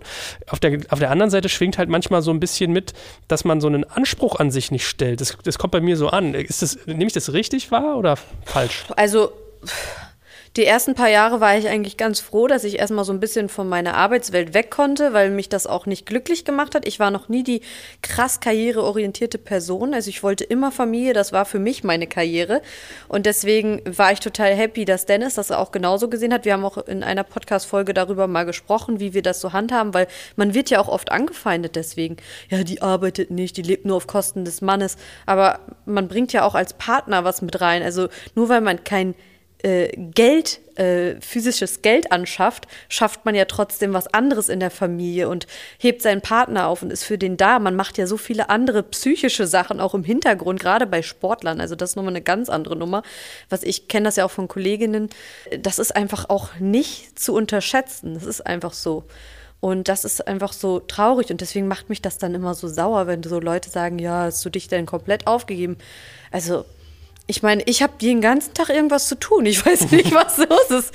Irgendwie ist immer Tage irgendwas. verfliegen auch immer ne, ja. mit Kindern sowieso. Ich habe auch in der ersten Zeit damals, wo ich noch kein Kind hatte, ich hatte gar keine Putzfrau. Ich habe die ganzen, wir hatten eine riesen Wohnung gehabt mit drei Bädern und ich habe die alle selber geputzt am Anfang noch. Jetzt mittlerweile schaffe ich das natürlich nicht mehr, weil ich ja noch ein Kind habe. Aber äh, das so mal so nebenbei, das sieht ja auch keiner so. Da filme ich mich dann ja auch nicht bei. Schade. Ja, ich überlege gerade, ob eine, eine geilere Intro von dir am Anfang gewesen wäre. Hallo, ich bin Ina Aogo, Powermama, Influencermacherin und ich bin mit einem tollen Typen verheiratet, der Sport macht und den unterstütze ich auch noch. So, weißt du, was ich meine? Ja, ich muss auch immer sagen, ich muss immer ein bisschen reingrooven hier. Aber auf der anderen Seite denke ich mir immer, wenn die meinen Namen hören, Aogo, der Name ist einfach so in Deutschland bekannt, dass sie sich dann immer sofort fragen und dann will ich die Hörer direkt abholen und immer so sagen, okay. ja, äh, okay, jetzt weiß ich, woher ich sie kenne. So Glaubst du eigentlich, dass in zehn Jahren dein Mann sagen muss, ich bin Dennis, der Frau von. ist ja schon so, Ja? ist schon so. äh, deswegen äh, lasse ich ihm jetzt immer noch den Vortritt. Ich sage es immer noch so, auch wenn die Medien manchmal den Spieß umdrehen. Es gab jetzt was Witziges. Er ist ja zu Hannover gewechselt. Und da haben die Zeitungen geschrieben, Aogo kommt und ihr Mann kommt auch mit. so, also das tut Ja. mir dann ja auch schon leid. So. ja, Was deswegen macht das mit das ihm? so. Merkst du manchmal, kratzt ihm das am Selbstbewusstsein? Nee, aber er fühlt sich jetzt auch so ein bisschen dazu, er, er findet Instagram jetzt auch mittlerweile spannend, habe ich Ist das auch Gefühl. Influencer geworden. Ja. Nein, er macht, er macht das auch ganz gerne. Er kann ja auch gut reden. Also ich finde, er macht das gut. Er sollte eigentlich mehr mit Fernsehen machen. Mal sehen, was noch kommt. Was habt ihr beide euch denn eigentlich so vorgenommen? Wie, wie wollt ihr denn eigentlich gesehen werden? Also sagt ihr für euch so, was, was Sebastian vorhin andeutete, man spielt ja ein bisschen eine Rolle. Eine Rolle heißt für mich da nicht, ich verstell mich, aber ich zeige halt schon ganz bestimmte Facetten und das sehr selektiert. Habt ihr für euch definiert, wie ihr gesehen werden wollt? Wollt ihr irgendwie erfolgreich sein, reich, hübsch, geistig inspirierend? Ja, unser Aussehen ist uns ja wichtig, ne? Aber mir ist wichtig einfach, dass ich meine Follower motiviere und einfach, ähm, ja, aber Reichtum ist mir jetzt nicht wichtig. Okay, also, Also, du machst das wirklich für andere, was du tust. ja, naja, schon. Ist das bei dir auch so? Also natürlich ist es so, dass ich mir immer de denke, wenn jetzt so Kooperationsanfragen kommen und die sagen, ja, wir können jetzt das geben, du benutzt das Produkt sowieso, dann finde ich es gut, wenn man auch was promotet und quasi man macht ja den ganzen Tag Content und das muss auch irgendwie bezahlt werden, finde ich, weil die gucken sich das ja alles umsonst an und deswegen finde ich schon, dass sowas honoriert werden muss, meiner Meinung nach und ich finde das auch total gut. Ja, zumal die Kohle ja auch irgendwo herkommt. Also die Kohle ist ja, Ja. da und wenn, wenn sie jemandem zusteht, dann dem, der die Leute lockt. Ja, und ich finde, das ist, man, man hat ja ständig Kontakt zu den Kunden. Das ist so, ich sage immer, es ist wie so ein Staubsaugervertreter, der zu Tür zu Tür geht. Also ich antworte fast jedem, der mir schreibt, das ist ja auch viel Arbeit, also so viel Papierkram, den man da Man immer. sitzt da manchmal bis in die Nacht, oder? Ja. So, ich, ich antworte wirklich, versuche jeden zu antworten und das ist einfach so, ja. Aber ich, ich finde schon, dass das so ganz umsonst, ich weiß nicht, ich könnte das, also das ist so energieraubend. Ich finde das schon schön, wenn man sich zwischendurch mal belohnen kann. Oder ich belohne zum Beispiel manchmal auch die Follower. Ich habe denen letztens eine Tasche verlost. Ich habe denen eine Tasche gekauft und habe die dann verlost auf meinem Account, weil ich weiß, manche können sich das vielleicht nicht leisten und die freuen sich dann, wenn sie auch mal sowas gewinnen können. Und sowas finde ich dann ganz cool. Ich mache auch gerne was für andere Leute so. Gewinnspiele sind super wichtig. Aber, man ja. bekommt als Influencer so viel, da kann man ruhig auch mal was ja, schenken. das sowieso. Aber Das ist Ihr Ich kriegt find- das sozusagen von den Werbepartnern, kriegt ihr Ja, Sachen wir bekommen manchmal Pakete zugeschickt. Ich weiß davon auch nicht mal was. Und ich nehme teilweise Pakete nicht mal mehr an. Ich meine, man muss ja es auch noch versteuern. Ah ja. Und äh, wenn sie die einfach dann als, Ja, ja, ja. äh, in der Schwangerschaft auch ich Kinderwagen einen nach dem anderen und so. Das ist Ich schon muss ehrlich sagen, also ich, ich kenne das ein bisschen. Also wir, wir haben 2015 Bambi gekriegt. Mhm. Und das wurde in Berlin, glaube ich, verliehen.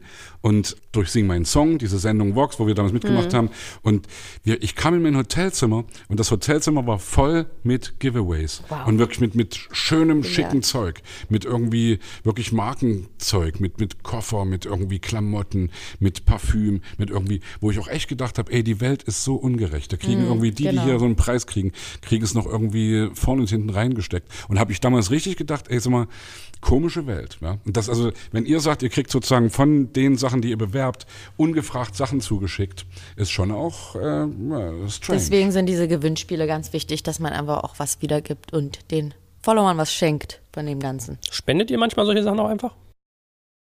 Äh, ja, Da, davon Also habe ist ich ja, ja, eigentlich wie gesprochen. Spenden, wenn genau, du das Gewinn. verlost, ist ja eigentlich wie Spenden. Man hat es ja doppelt und dreifach teilweise.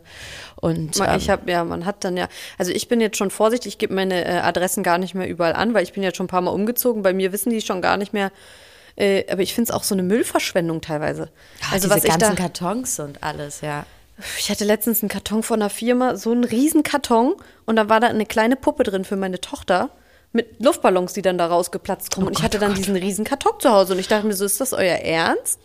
So, und dann wollen die noch, dass ich dafür Werbung mache, aber ich fand das dann auch nicht toll, weißt du, weil ich mir so denke, nee, also. Ungefragt auch. So, ne? ja, ungefragt einfach. Und ich frage mich bis heute, woher die meine Adresse her haben. So, also bei mir ist sicher nicht so viel wie Kim bekommt, aber was ich eben noch mal sagen wollte zu deiner Frage, ich finde es halt auch total wichtig, dass man Menschen einen Mehrwert schafft, weil ich glaube nur, wenn du ein, deiner Community einen Mehrwert gibst, wie zum Beispiel einfach, dass sie in der Personality gestärkt werden oder da, dann bist du auch erfolgreich und dann fängt es auch an, Spaß zu machen, weil dann merkst du, hey, die hat mir das Buch empfohlen, äh, ich finde das total cool und das habe ich jetzt gelesen und du hast einen Mehrwert geschaffen und ich finde, das macht mich auch unheimlich glücklich. Jetzt kommt ein kleiner Werbespot.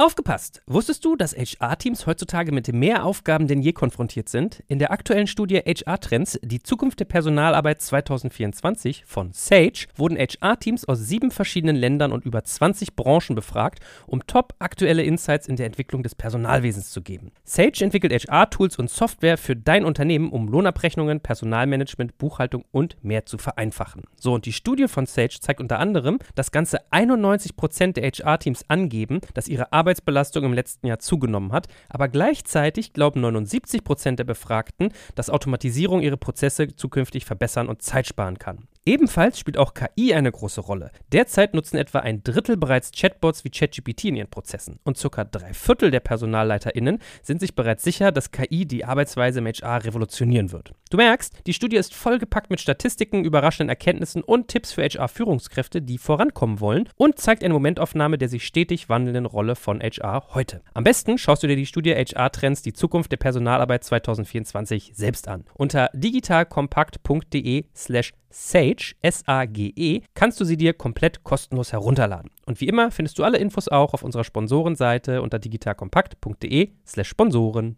Werbung Ende. Und habt ihr, was mich jetzt mal in dem Zusammenhang interessiert, habt ihr darüber nachgedacht oder das vielleicht schon mal praktiziert, eure Reichweite und euren Einfluss, den ihr habt, zu benutzen, um, ich sage es mal ein bisschen pathetisch, die Welt ein bisschen besser zu machen, euch für, was weiß ich, für Refugees einzusetzen, irgendwelche Sachen zu unterstützen, karitativ tätig zu werden, in irgendeiner Weise euren, ja, euren, eure Reichweite zu nutzen. Das ist ein ganz schwieriges Thema, weil man kann es niemandem recht machen und ähm, Naja, es, es, es gibt ja schon, also was weiß ich, sich für Straßenkinder einzusetzen, sich für gibt- Obdachlose ja. einzusetzen. Aber weißt du, was ich immer nicht mag? Wenn Leute sich darauf so ein, also ich mache gerne Sachen auch im Hintergrund, ohne dass ich mich dafür dann jetzt in den Vordergrund stelle und ich sage, ich habe das jetzt gemacht. Äh, wir spenden, mein Mann spendet auch viel Geld und ich finde es immer so, es ist so eine Doppelmoral, wenn du dich dann dabei hinstellst und willst das jetzt so nach außen treten, dass du jetzt der Samariter da bist. Ich finde das irgendwie eklig. Also ich persönlich habe da voll das Problem mit und deswegen halte ich mich da auf Social Media immer so ein bisschen raus, weil Genau, du kannst zwar was posten, du kannst zwar sagen, hey, mach auf dieses kranke Mädchen aufmerksam, aber letztendlich geht da sowieso keiner drauf, weil das wollen die ja gar nicht sehen in dem Moment. Die wollen nicht dieses Leid auf deiner Seite sehen, sondern die wollen positive Sachen sehen.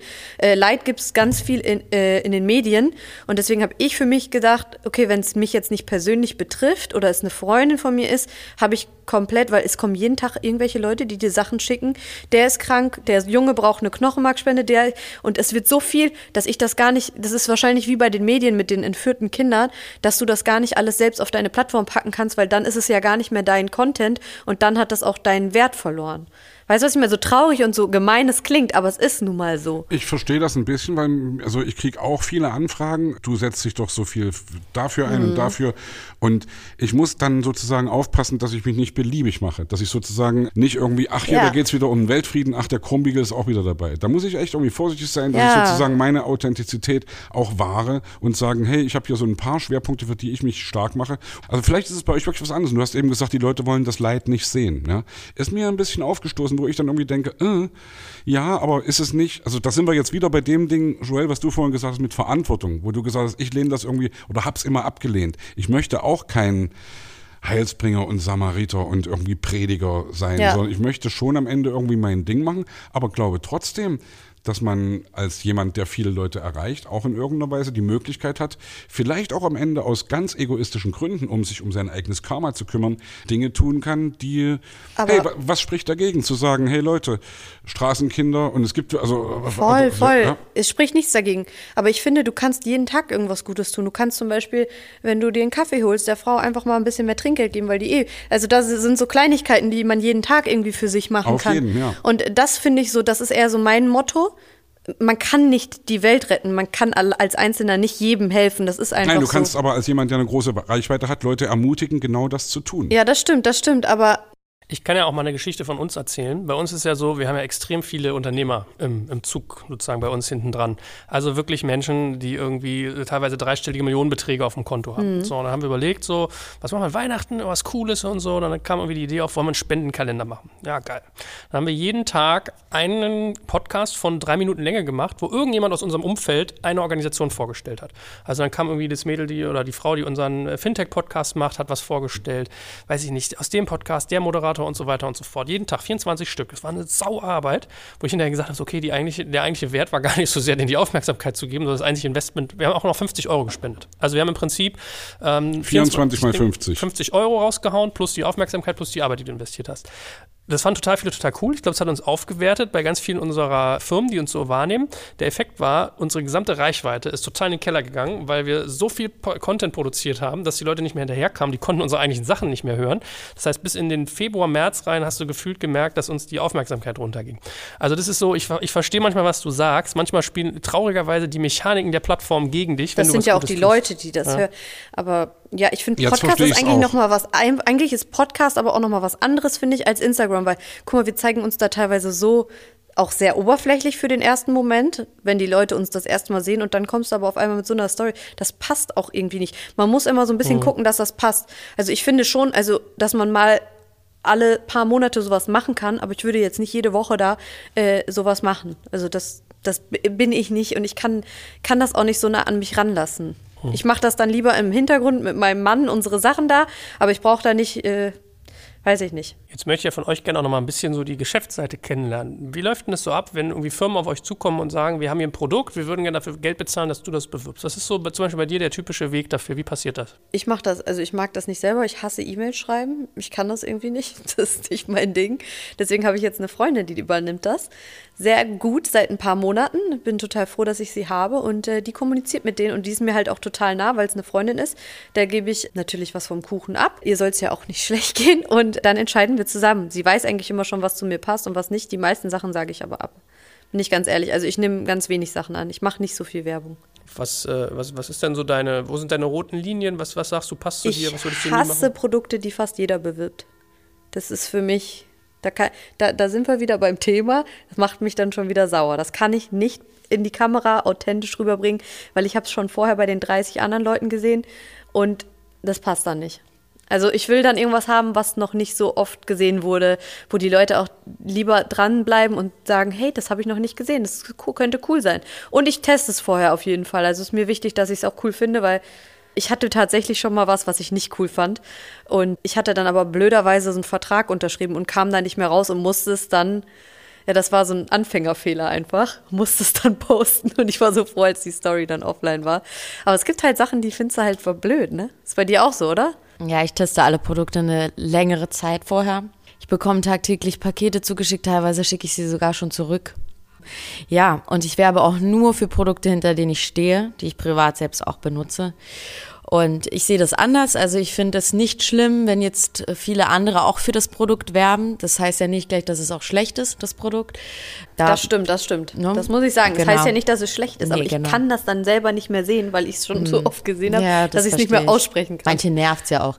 Nee, und dann ähm, schließe ich meistens auch äh, Verträge ab für einen längeren Zeitraum, weil ich finde es doof, wenn man dann wieder die Kooperationspartner wechselt.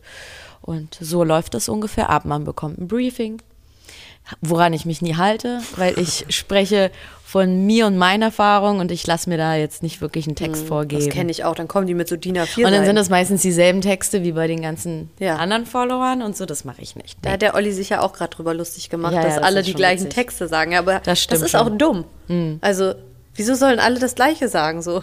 Naja, sagen wir es mal so rum, äh, ich verdiene auch mein Geld mit Podcast-Werbung. Ich habe das auch so, ich kriege auch die DIN A4 Seiten, beziehungsweise ich habe mir Formulare gebaut, wo ich die dann frage, was ich wissen will.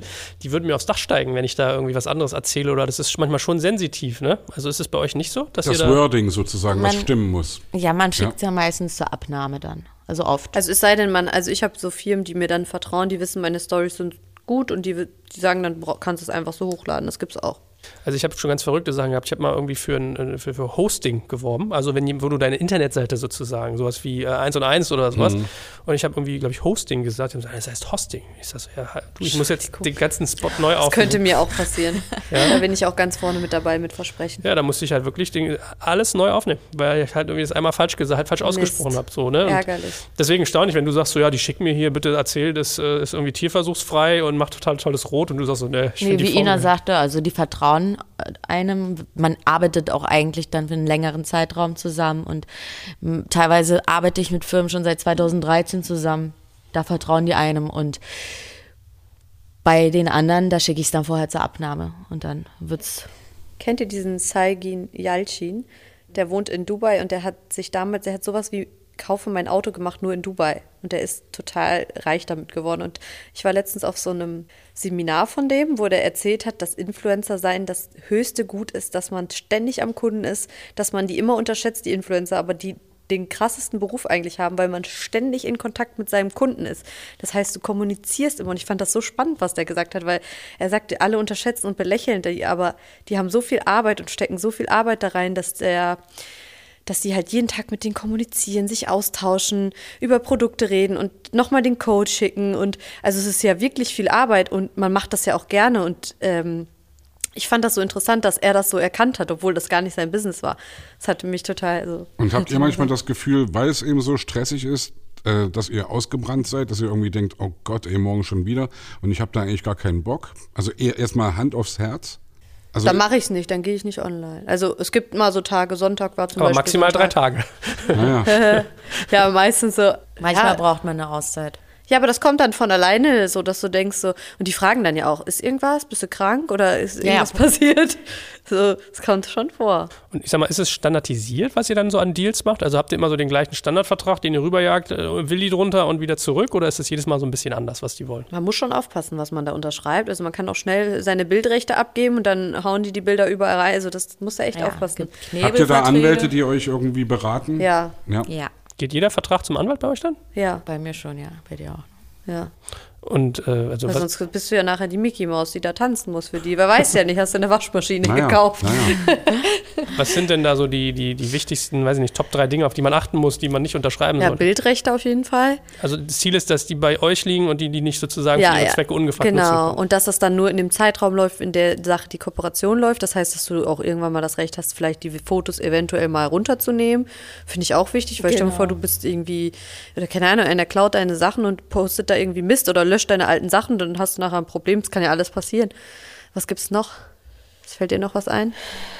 Keine Zwänge nehme ich mal an. Also das keine inhaltlichen Vorgaben, dass ihr sagen müsst, das ist toll oder dass ihr gezwungen Ja, seid, das ja. zu besprechen. Oh, ich, es hatte, ich hatte mal eine Firma, die hatte mir einen Tee geschickt und hat gesagt, ja, wir schicken dir den aber nicht mit, weil wir haben den gerade nicht mehr, aber tu so, als wenn das dein Lieblingstee ist. Und da habe ich gesagt, ey, sorry, Gott. aber wie kacke ist das denn?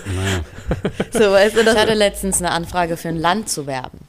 Ja, dahin zu reisen und für dieses Land zu werben. Oh, ich möchte mich das mit? Land, Ich will auch. Ich möchte dieses Land nicht nennen, aber der Kunde war auch wirklich dieses Land, ja, und ich durfte aber nicht über dieses Land, also niemals in meinem Leben schlecht reden. Sonst Oh. habe ich eine ganz hohe Geldstrafe. Das war so ein Vertrag. Das war ganz, ganz schrecklich. Habe ich natürlich nicht unterschrieben. Und da waren einige Sachen, die, äh, ja, Krass, die sie ne? verlangt Die haben. Kommen Das wahrscheinlich Sie in die hoffen die Türkei, ihr Erdogan.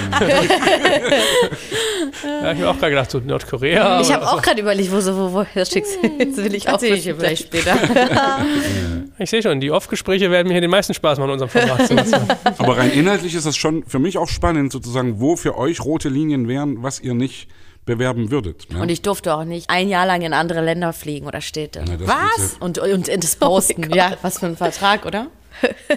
Also bei manchen Leuten fragt man sich, ob die ein bisschen, was sie geraucht haben. Ja, wa? gibt's auf jeden Fall. Es gibt auch Firmen, die kommen so an und sagen, ja, du bist doch so ein Brand-Lover. Wenn ich das Wort schon höre, wird mir schlecht. Willst du nicht unsere Aktionen unterstützen? Und dann sagt meine Managerin in Anführungsstrichen, obwohl es meine Freundin ist, sage ich jetzt Managerin, sagt die so, ja, ähm, was sind denn eure Konditionen? Ja, wie, wir dachten, sie macht das so. Ja, was habe ich denn davon? Die wollen mir nicht mal ein Produkt schicken und soll das einfach so sehen. Weil die gesehen haben, ich benutze da Manche äh, sind einfach direkt, ne? ja, also manche versuchen es halt, ne? Aber es klappt ja auch bei vielen, weil das Ding ist, das müsst ihr auch wissen, die meisten haben ja so 50.000 Follower oder so. Es gibt ja ganz viele Accounts und die wissen gar nicht, was sie für einen Wert haben und die werden so ausgenutzt von diesen Firmen und das ist wirklich heftig. Ich habe ja auch jetzt durch meine Make-up-Linie natürlich auch ein paar Influencer angehauen, aber die Mikro-Influencer, die, sind sind, die krassesten. wirklich richtig gut, weil da die Community einfach viel näher dran ist Ja. als bei den Großen. Und ja, die funktionieren wirklich sehr, sehr gut. Weil die noch mehr Zeit haben, mit denen zu kommunizieren. Wie ich schon sagte, es ist wichtig, dass man halt nah am Kunden ist. Und die haben halt noch die Zeit, weil sie gar nicht so viele Nachrichten bekommen. Ne? Und manche sind so super jung, deswegen, die haben gar nicht die Erfahrung und wissen gar nicht, dass Also generiert sich der Marktwert gar nicht dadurch, wie viele Follower du hast, Nein. vordergründig? Wie, wie, viele Firmen sitzen, setzen auf Mikroinfluencer, weil die äh, ja, Günstiger haben sind viel und mehr mehr verkaufen. Kommentare auch unter ihren Bildern. Da gucken die auch natürlich drauf. Ne? werdet ihr eigentlich eingeweiht in das Ergebnis, wie der Verkauf läuft? Nein, Leider nicht. Ah, ja. Ich hab's so oft versucht. Nein, die hauen keine Zahlen raus, nix. Aber ich habe, wir haben eine eigene Firma, die ich manchmal bewerbe. Ich sage jetzt trotzdem nicht den Namen, aber da weiß ich dann natürlich Bescheid. Ist natürlich dann lustig, wenn man dann auch sich vergleichen kann mit anderen. Also ist für mich total interessant. Ich habe das aber auch bei mir bei der Podcast-Werbung und ich meine, bei mir ist sowas, weißt du, ich habe Firmenkunden und dann sage ich hier Bu- Buchhaltungslösung oder weiß ich nicht, Online-Speicher, bla bla und ich habe so oft auch schon versucht zu sagen, okay, sag mal, wie viel wurden da verkauft? Ich kriege auch nie Zahlen und die geben sich immer unzufrieden und du entwickelst dann auch so einen gewissen Minderwertigkeitskomplex und denkst, ach du Scheiße, ich mache hier was, die zahlen richtig Cash und dann klappt das nicht. Ja, aber glaub, die buchen immer wieder, ne? Ja, ja, genau. ja, ja. Komisch. Komisch. Ja, als dann so die 14 Monatsverträge kamen. Aber so, habt ihr das dann auch mit so Rabattcodes oder wie macht ihr das bei euren Podcasts? Ja, ganz unterschiedlich. Also äh, manche sagen, ich hätte gern Code, manche sagen, ich will eine Webseite ansagen. Es ist natürlich Mhm. auch dann ganz toll, wenn ich sage, liebe Hörer, bitte geht jetzt auf, keine Ahnung, schummibummi.de slash xyzabc.de slash Komma irgendwas. Also wir, wir schieben die mittlerweile alle über eigene Sachen um. Das heißt, wir haben eigentlich so das versucht zu standardisieren. Wenn ich für Ja. was Werbung mache, dann sage ich, geht auf digitalkompakt.de slash Kims äh, Kosmetik. Dann messen wir, wie viele Klicks auf die Webseite gehen. Der war jetzt gut, den machen wir dahin. Ja, ja, wollte gerade sagen. Jetzt musst du es aber auch machen, ne? Jetzt Okay. durchziehen. ja, von daher. Hast du nicht ein paar Lipgloss mitgebracht? Für die, für die Herren. Ja, für die Frauen hättest du ja was mitbringen können. Next time. Nächste Mal. Next time. Wir sehen uns ja vielleicht dann in der Kita wieder. Weil Bald. ich liebe die auch. Ich finde die richtig cool. Oh, Hast du sehr gut gemacht. Das muss ich ja nochmal vertiefen. Wie macht ihr das mit der Produktion? Also hast du da, bist du da selber irgendwo hingefahren in eine Fabrik, lässt es fertigen? Also wie, Ich wie? bin, ich bin auf unzählige Messen gegangen, um erstmal den perfekten äh, Hersteller zu finden für die Verpackung, für den Inhalt und ich hatte meine bestimmten Vorstellungen und es war mir wichtig, einfach es in Deutschland zu produzieren, was natürlich viel teurer ist. Ich bin auf jeden Fall im Labor mit gewesen. Also ich lasse es nicht in China produzieren, wie viele andere Influencer auch. Ich finde das so cool, weil Kim Gloss und dann hat sie Gloss. Ja, ich das finde ich, das Namen, war, ja. das ist doch ein Muss eigentlich, oder? Den Das habe ich mir ja mit 15 gegeben, weil ich mich so gerne geschminkt habe. das passt Ja, und einfach es auch war so immer mein Traum, eine eigene Make-up-Linie rauszubringen. Das ist aber geil, dass du den verwirklicht hast. Finde ich auch. Finde ich richtig cool. Und es ist auch wirklich professionelles Make-up für zu Hause. Cool. Jetzt, jetzt noch mal ganz kurz zu den, den Kunden, die auf euch zukommen. Was kaufen die denn typischerweise? Wollen die Fotos haben, wo ihr Produkte zeigt? Wollen die irgendwie so eine Story haben? Für was bezahlen die euch so am ehesten? Stories eigentlich. Die sind am, funktionieren am besten, ne? die funktionieren am besten. Ich finde Fotos auch immer blöd. Weil dann mit so einem Pro das ist so unnahbar, weil dann sehen die mich jetzt mit diesem Ding und denken sich so, ja, okay, aber in der Story kannst du das nahe bringen und sagen, warum das gut ist und das ist irgendwie besser, finde ich. Aber die wollen sich meistens auf deinem Profil platzieren, damit die, die, die Firma bekommt dadurch ja auch einen Wert, ne? wenn das oft gesehen wird, visuell auf deinem Profil. Deswegen wollen die eigentlich auch immer ein, ein, ein Blogpost haben. Deswegen, also ich möchte das auch in Zukunft nicht mehr so viel machen, weil die laufen auch nie gut. Ja, ja, man hat immer fiese Kommentare auch unten. Nee, das habe ich nicht. Nein, nee. eine Werbepost? Sofort. Nee, also ich äh, weiß ich nicht. Vielleicht, weil ich da, weiß ich nicht, weil die, die Sachen ein bisschen anders sind, weißt du, weil ich Sachen mache, die vielleicht nicht so oft gesehen werden. Ich glaube, wenn die dann immer diese Marken, diese ständig irgendwo auftauchen, dann werden die aggressiv. Ich hatte einmal eine gemacht und dann kriege ich auch Shitstorm, ne? Das passt gar nicht zu dir, jetzt machst du das, was jeder macht, so. Das finden die dann halt doof auch. Also bei mir finden sie es doof. Bei manchen anderen funktioniert es, aber bei mir irgendwie nicht. Da sieht man mal, wie unterschiedlich auch die Follower Follower sind. Werdet ihr eigentlich angesprochen auf der Straße? Kommen da Mädels auf euch zu oder Jungs und sagen, hey, ich finde es total cool, was ihr macht? Oder ist das nicht so eine. Ja. Das, das kommt schon vor. In Dubai sogar letztens hatte ich das. Das war auch witzig. Da fällt man halt mehr auf, wenn man aus Deutschland dann Ja. kommt und jemanden sieht. Ja. Ich habe von Ann-Kathrin Götze gelernt, dass so viele aus Dubai posten, weil die Algorithmen irgendwie dich befördern. Also das ist besser, du landest eher oben, als wenn du jetzt aus New York Das postest. ist verrückt. Jedes Mal, wenn So. wir Weihnachten da sind, wir sind ja immer zusammen zur selben Zeit dann da. Und dann hängen wir auch alle untereinander ab. Und das ist verrückt. Also, das ist die beste Zeit bei mir im ganzen Jahr. Ich weiß nicht warum. Ja, dann wohl Algorithmen, dann hat sie wohl recht, was sie sagt. Ja, wir, wir, wir sagen immer jedes Mal, wie kann das sein? ne? Also, es ist verrückt. Letzte Sache mal zu diesen ganzen Geschichten. Könnt ihr uns ein bisschen was über Geld sagen? Ich weiß, darüber spricht man nicht und ich werde euch jetzt nicht so, so respektlos kommen und euch abbringen, was man euch bezahlt. Aber wenn ich jetzt ein äh, gut situierter Influencer bin, was, was zahlt mir so eine Firma denn irgendwie oder welche Dimensionen sind da für mich möglich an Verdienst? Kommt drauf an. Von 200 Euro bis aufwärts, ich würde sagen, keine Ahnung, was man mit zwei, drei Millionen bekommt, aber ich schätze mal, du kannst für eine Story auch, wenn du richtig krass bist, 20.000 Euro bekommen. Für eine Story. Ja, die ist nach 24 Stunden wieder weg. Das ist verrückt, oder? Ja. 20.000 Euro quasi für 24 Also vielleicht geht da noch mehr nach oben, ich weiß es nicht. Also Ronaldo kriegt vielleicht mehr mit seinen 200 Millionen. Kylie Jenner bekommt äh, 200.000 pro Post. Habe Ja. ich irgendwo gelesen. Aber egal, was sie anpackt, egal, was sie macht, jedes Mal ist das Ding geht durch die Decke. Deswegen eigentlich ist es ein gutes Invest. Wenn du irgendwas hast, gibst der Kylie Jenner, die promotet das und danach bist du reich. Tja, Joel, Augen auf bei der Berufswahl. Ich weiß schon, ja, schade, dass man im Podcast nicht die Kamera halten kann. Ne? Ja, das ist äh, die heutige Generation. Wenn du die Bravo aufmachst, sind auch äh, Poster von YouTubern. Also das ist einfach. Gibt es da noch die Nackten in der Bravo? Nein, schon lange nicht mehr. Echt nicht? Gibt's noch Das Starschnitt? langweilig. Den Bravo-Starschnitt, wo, wo man lebensgroß. Äh, Stimmt. Da warst du doch sicher auch ja, schon mal na, drin. Logen, na klar. Ja. Das würde ich mir gerne machen. Gut, le letztes Thema vielleicht. Wir müssen bei dir noch mal ein bisschen was zum Thema Podcasten reden, by the way. Du bist ja auch Podcasterin. Sogar doppelt. Also bisher hast Doppelt. du so diesen Spielerfrauen-Podcast gemacht mit der Mirjana Zuba und jetzt machst du noch einen zweiten mit deinem Mann. Genau. Der Spielerfrauen-Podcast war echt klasse. Es war damals eine Idee von einem Management von mir. Die haben gesagt, du musst Podcast machen. Podcast macht jetzt jeder. Ich so, was ist das überhaupt? Ich wusste gar nicht, was das ist. Ja, du, du redst immer frei nach Schnauze, mach das. Und dann haben wir uns zusammengetan mit der Miriane, die hatte Bock drauf. Und dann haben wir gesagt, okay, wie sollen wir es denn nennen? Spielerfrauen on Air. Ein bisschen provokant muss es schon sein, sonst hört es ja auch keiner, ne? Ihr wisst ja, wie das ist hier. Ja, und äh, dann ist der Name innerhalb von kürzester Zeit entstanden und dann haben wir ja ganz viele Sachen aufgenommen, waren einmal live und jetzt möchte ich das Ganze so ein bisschen auslaufen lassen, weil ich finde, so ich weiß erstmal gar nicht, ob Dennis jetzt noch mal weiter Fußball spielt. Und ich möchte mich so ein bisschen neu erfinden einfach. Ich finde, das Spielerfrauenthema ist jetzt erzählt. Man muss jetzt mal weitergehen. Das hat mich bekannt gemacht und ich bin dem Ganzen auch total dankbar. Und ich würde das auch niemals mehr irgendwie sagen, oh, ich will da nichts mit zu tun haben. Ich bin keine Spielerfrau. Ich finde das cool, weil es, glaube ich, vor mir keinen gab, der da so offensiv mit umgegangen ist. Im Gegenteil, ne? Alle haben sich dann immer Ja. aufgeregt, wenn man dann irgendwie Spielerfrau genannt wurde. Ja. Außer Sophia Tomalla, die macht das auch. Die, der ist das auch wurscht. Stimmt, die hat einen Handballerfreund, glaube ich, ne? Nee, die ist mit Ka- Loris Karis, das ist ein Fußballer. Ah, dann habe ich die verwechselt. Ah, ja. Das ist die Mutter. irgendjemand ist mit- die Mutter ist ein Handball zusammen. Stimmt, stimmt, stimmt. Ist das eigentlich so, also man muss, ich muss ja wirklich mal sagen, da hat man ja so bö- böse, üble Vorteile. Man denkt immer, das sind so heiße Schnitten, wo sich dann einer auch nicht den, die der andere nicht den Luft zum Atmen gönnt. Ist da so, ist da so Ellenbogenmentalität? Wer, bei den Spielerfrauen? Ja, auf jeden Fall. Also, da, da, das, also am Anfang bin ich auch noch blauäugig da reingegangen. Nicht alle. Ich bin ja mit der Ankatrin zum Beispiel mega lange schon befreundet. Wir kennen uns auch seit an, von Anfang an. Ich glaube 2014, wo die Weltmeister geworden sind, da habe ich sie auch kennengelernt.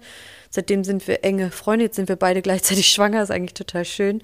Aber da gibt es auch ganz andere. Also ich hatte mal eine Sache, da hat mein Mann einen Elfmeter verschossen und neben mir war eine, die hat sich gefreut, dass der den verschossen hat. Ich habe das aber nicht mitbekommen, mir wurde es nachher nur erzählt und die war aber immer total nett zu mir und ich dachte mir so, wie ekelhaft kann ein Mensch sein?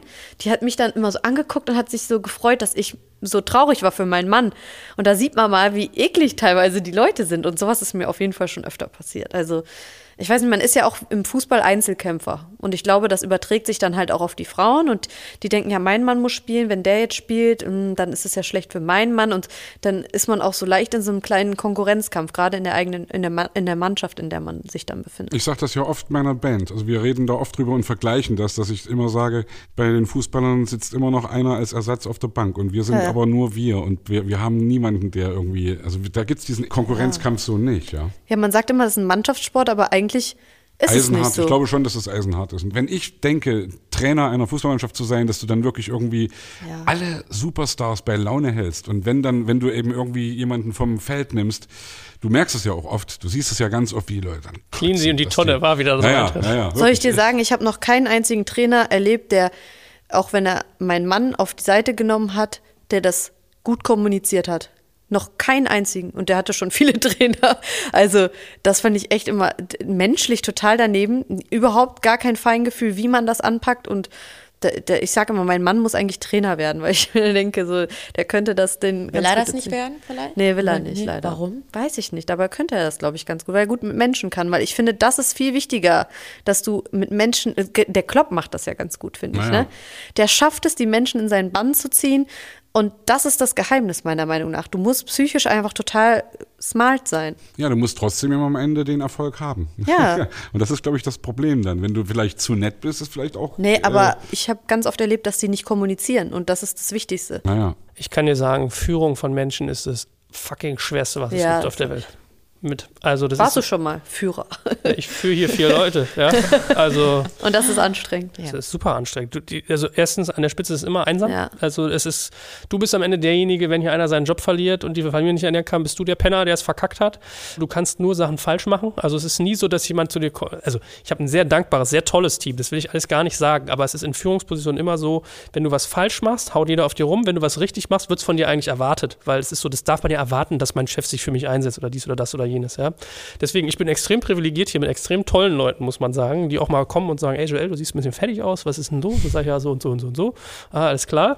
Ja, aber das ist nicht die Norm. Ja, so. Ja. Von daher, und bei einer Mannschaft, wo dann, ich meine ganz ehrlich, du bist ja, dein Mann ist ja in einem Metier. Wenn der nicht spielt, ist ja nicht nur so, dass dann irgendwie seine Werbewerte runtergehen, der hat ja vielleicht Vertragszusätze, wenn er nicht so und so viele Minuten hat, so und so viele Tore schießt und so weiter. Also der ist richtig angepisst, weil das auch Geld kostet, nicht nur der Ehrgeiz, ja.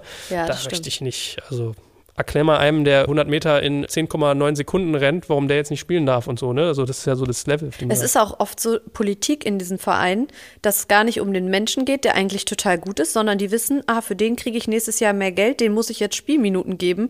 Und du fühlst dich aber total vernachlässigt, weil du eigentlich denkst, ich bin eigentlich besser als der. Und jeder sagt dir das auch noch. So von den Mitspielern, ja, ich will lieber mit dir spielen, das klappt viel besser, aber jetzt nehmen sie wieder den und das ist halt voll oft so. Das sehen die Fans auch gar nicht.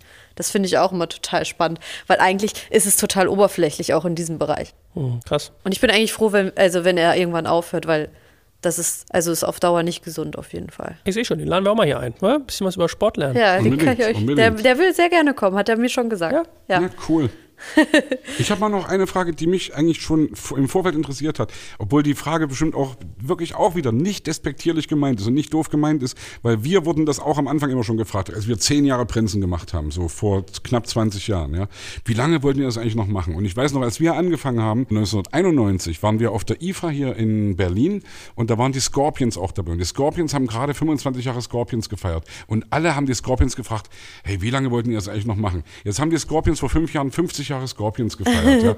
Und, die- oder die Geil. Stones oder was weiß ich was. Und meine Frage ist einfach die, wie lange glaubt ihr, das machen zu können? Oder inwiefern? Du hast vorhin gesagt, wir müssen, ich erfinde mich immer wieder selbst und du hast jetzt den, den, das Spielerfrauending, willst du hinter dir lassen, willst dich so mal Ja. eine neue Rolle für dich erfinden. Was denkt ihr, wie lange ihr noch attraktiv sozusagen seid für diese Art von Job, das, den, den ihr macht? Das ist echt eine krasse Frage. Denkt ihr darüber nach oder ist das Nö. euch eigentlich egal? Ja, ich bin denk- immer so ein Momentmensch. Ich denke schon an morgen. Also deswegen habe ich auch diese Firma gegründet und hoffe, dass ich mich irgendwann dann zur Ruhe setzen kann. Und ich hätte auch voll Bock, zum Beispiel so junge Mädels zu nehmen und irgendwie mal Management zu machen später. Ja, das könnte ich mir bei So, dir das, auch gut äh, vorstellen. da, so in die Richtung gehe ich. Und Oder ich so will das- Heidi, Heidi-mäßig, Heidi Klum-mäßig Next- sozusagen eine, eine Next Influencer Genau, Model. genau. Habe ich auch lustigerweise gerade gedacht. Ja, Ich überlege gerade, ob ich, Hey, gut. ich überleg grad, ob ich dir bei, dir- bei, äh, anbiete, ob du bei uns nicht so ein Wie werde ich Influencer-Podcast mache oder Oh, sowas. sehr interessant. Also können wir gerne drüber sprechen. Ich Ja. mache eine äh, Spielerfrauenagentur auf. Vermittlung. Ja, ihr, Ja. ihr lacht, das ist, äh, das würde laufen, sage ich euch. Du, das glaube ich, also ich denke ja, Was würdest du denn da vermitteln? Ich kann es dir sagen, was ich für Nachrichten auf Instagram bekomme. Ich habe einen Fußballer kennengelernt. Wie soll ich mich jetzt verhalten? Was soll ich machen? Also es kommt fast jeden Tag eine Nachricht. Ist wahrscheinlich auch so ein Berufswunsch Ja. von vielen Mädels da draußen. Es ist so, dass die in der, in der Disco sich aufpimpen und so wie die, so wie die Hyänen so auf die, die wissen, der hat Kohle, der spielt Also ich da weiß so. das nicht mehr. Ich bin da schon lange aus der Disco-Zeit irgendwie raus. Ich weiß auch nicht, ich war nie so eine Disco-Biene, aber äh, ich glaube, es ist schon so. Also früher war es doch so, wo Bayern noch immer im P1 war, habe ich gehört, da war äh, da. Auch viel drüber gelesen und gehört, ja. Das gibt es jetzt aber nicht mehr. Die Naja. Fußballer gehen ja schon gar nicht mehr feiern, weil sie gar nicht mehr können vom Körper her und weil sie nicht mehr dürfen. genau, weil Und jeder ein Handy hat und früher- sie abschießt. Ja, so. und früher war das gang und gäbe da, ne? Ja. Hier, Ich Olli hab- Kahn, der war doch vorne mit dabei. Ja, mit seiner Verena Kehrt oder wie So. hieß. Ich habe ich hab sogar mal gelesen, das fand ich wirklich krass, muss ich sagen, über englische Fußballer, dass die sich äh, sozusagen Mädels aufgegabelt haben. Sie haben dann ein Hotel gehabt, die waren verheiratet wohlgemerkt, haben dann so einen Typen vorne, da müssen die sich nackt ausziehen, Verträge unterschreiben und all so ein Spaß. Ah, damit das die fand nichts- ich wirklich übel. Also hier, Ja, das mit, gibt's hundertprozentig. also hier wie bei Bobberle damals mit der, mit der Besenkammer, ja, darfst hier keine Spermien mitnehmen, darfst nichts, keine Fotos machen, nichts erzählen und so weiter. Das fand ich schon heftig. Also wenn das so die Welt ist, in der man sich da bewegt. Ich habe auch eins über Neymar letztes Mal gesehen. Da gab es so ein Video, wo eine Frau, du siehst, die provoziert ihn und die hat die Kamera im Schrank aufgestellt und sitzt auf ihn und fängt an, ihn zu schlagen. Und ist damit dann zur Polizei gegangen. Und ich denke, es gibt schon so kranke Leute Boah, einfach. ey. Hart, ne? Staunt Ja, man manchmal. ja. Abschließend, was ist denn deine neue, deine neue Podcast-Richtung dann? Haben wir noch gar nicht ver vervollständigt. Äh, neue Podcast-Richtung ist auf jeden Fall mit meinem wundervollen Ehemann. ähm, mir war es total wichtig, mit ihm was zusammen zu machen, weil wir auch einfach jeden Tag zusammen sind und wir einfach auch so lustige Sachen immer erleben zusammen. Breit gefächerte Themen, Kindererziehung, äh, wie wir das finden, mit Öffentlichkeit, auch gerade mit Kindern, was wir auch am Anfang besprochen haben, warum wir das machen, wie wir uns kennengelernt haben, haben wir jetzt drüber gesprochen, Verlobung und äh, ja, das ist einfach so ein Familienpodcast einfach und werden sicher auch noch mal das ein oder andere Fußballthema anschneiden. Willst du das Label Spielerfrau loswerden eigentlich? Ich glaube, das wird mich immer begleiten, weil dadurch bin ich ja nun mal bekannt in Anführungsstrichen geworden. Ich habe ja meine eigene Bilddoku gemacht sogar. Und ich finde, mir hat das total geholfen. Ich fand das total cool und ich will die Zeit eigentlich auch nicht missen, aber irgendwann muss man sich ja mal weiterentwickeln, weil ich bin nicht für ewig eine Frau an der Seite eines Sportlers, sondern Dennis wird sich jetzt auch weiterentwickeln und mal sehen, was ich dann als nächstes bin. Vielleicht bin ich ja dann Trainerfrau oder Managerfrau. Vielleicht nenne ich mich dann so. Spannend mit euch. Also ich habe ganz viel gelernt. Einerseits, dass man seine Vorteile hinterfragt. Ich glaube auch so die Mechaniken, die bei euch drinstecken, dass da richtig viel drinsteckt und auch dieses sich selbst erfinden, das finde ich extrem äh, respektabel. Also gerade wenn du mir erzählst, so ja, jetzt muss ich mache ich YouTube mit 200.000 zu. Ja, so, pff. Das finde ich auch krass. Ja, man muss dann aufhören, wenn es am besten ist. Das hatten wir vorhin. Hatten wir äh, eben, ja. Das äh, nehme ich jetzt mal als Motto. Ja, dann hören wir jetzt auch mal auf. Es macht Spaß mit euch. Aber so. Vielleicht Ladies, bis zum vielen, vielen nächsten Dank. Mal. Ja, danke schön. Dankeschön, dass wir da sein durften.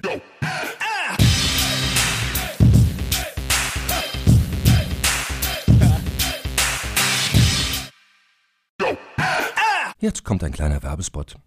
Aufgepasst! Wusstest du, dass HR-Teams heutzutage mit mehr Aufgaben denn je konfrontiert sind? In der aktuellen Studie HR Trends, die Zukunft der Personalarbeit 2024 von Sage, wurden HR-Teams aus sieben verschiedenen Ländern und über 20 Branchen befragt, um top aktuelle Insights in der Entwicklung des Personalwesens zu geben. Sage entwickelt HR-Tools und Software für dein Unternehmen, um Lohnabrechnungen, Personalmanagement, Buchhaltung und mehr zu vereinfachen. So, und die Studie von Sage zeigt unter anderem, dass ganze 91% der HR-Teams angeben, dass ihre Arbeitsbelastung im letzten Jahr zugenommen hat, aber gleichzeitig glauben 79% der Befragten, dass Automatisierung ihre Prozesse zukünftig verbessern und Zeit sparen kann. Ebenfalls spielt auch KI eine große Rolle. Derzeit nutzen etwa ein Drittel bereits Chatbots wie ChatGPT in ihren Prozessen und circa drei Viertel der PersonalleiterInnen sind sich bereits sicher, dass KI die Arbeitsweise im HR revolutionieren wird. Du merkst, die Studie ist vollgepackt mit Statistiken, überraschenden Erkenntnissen und Tipps für HR-Führungskräfte, die vorankommen wollen und zeigt eine Momentaufnahme der sich stetig wandelnden Rolle von HR heute. Am besten schaust du dir die Studie HR-Trends, die Zukunft der Personalarbeit 2024 selbst an. Unter digitalkompakt.de slash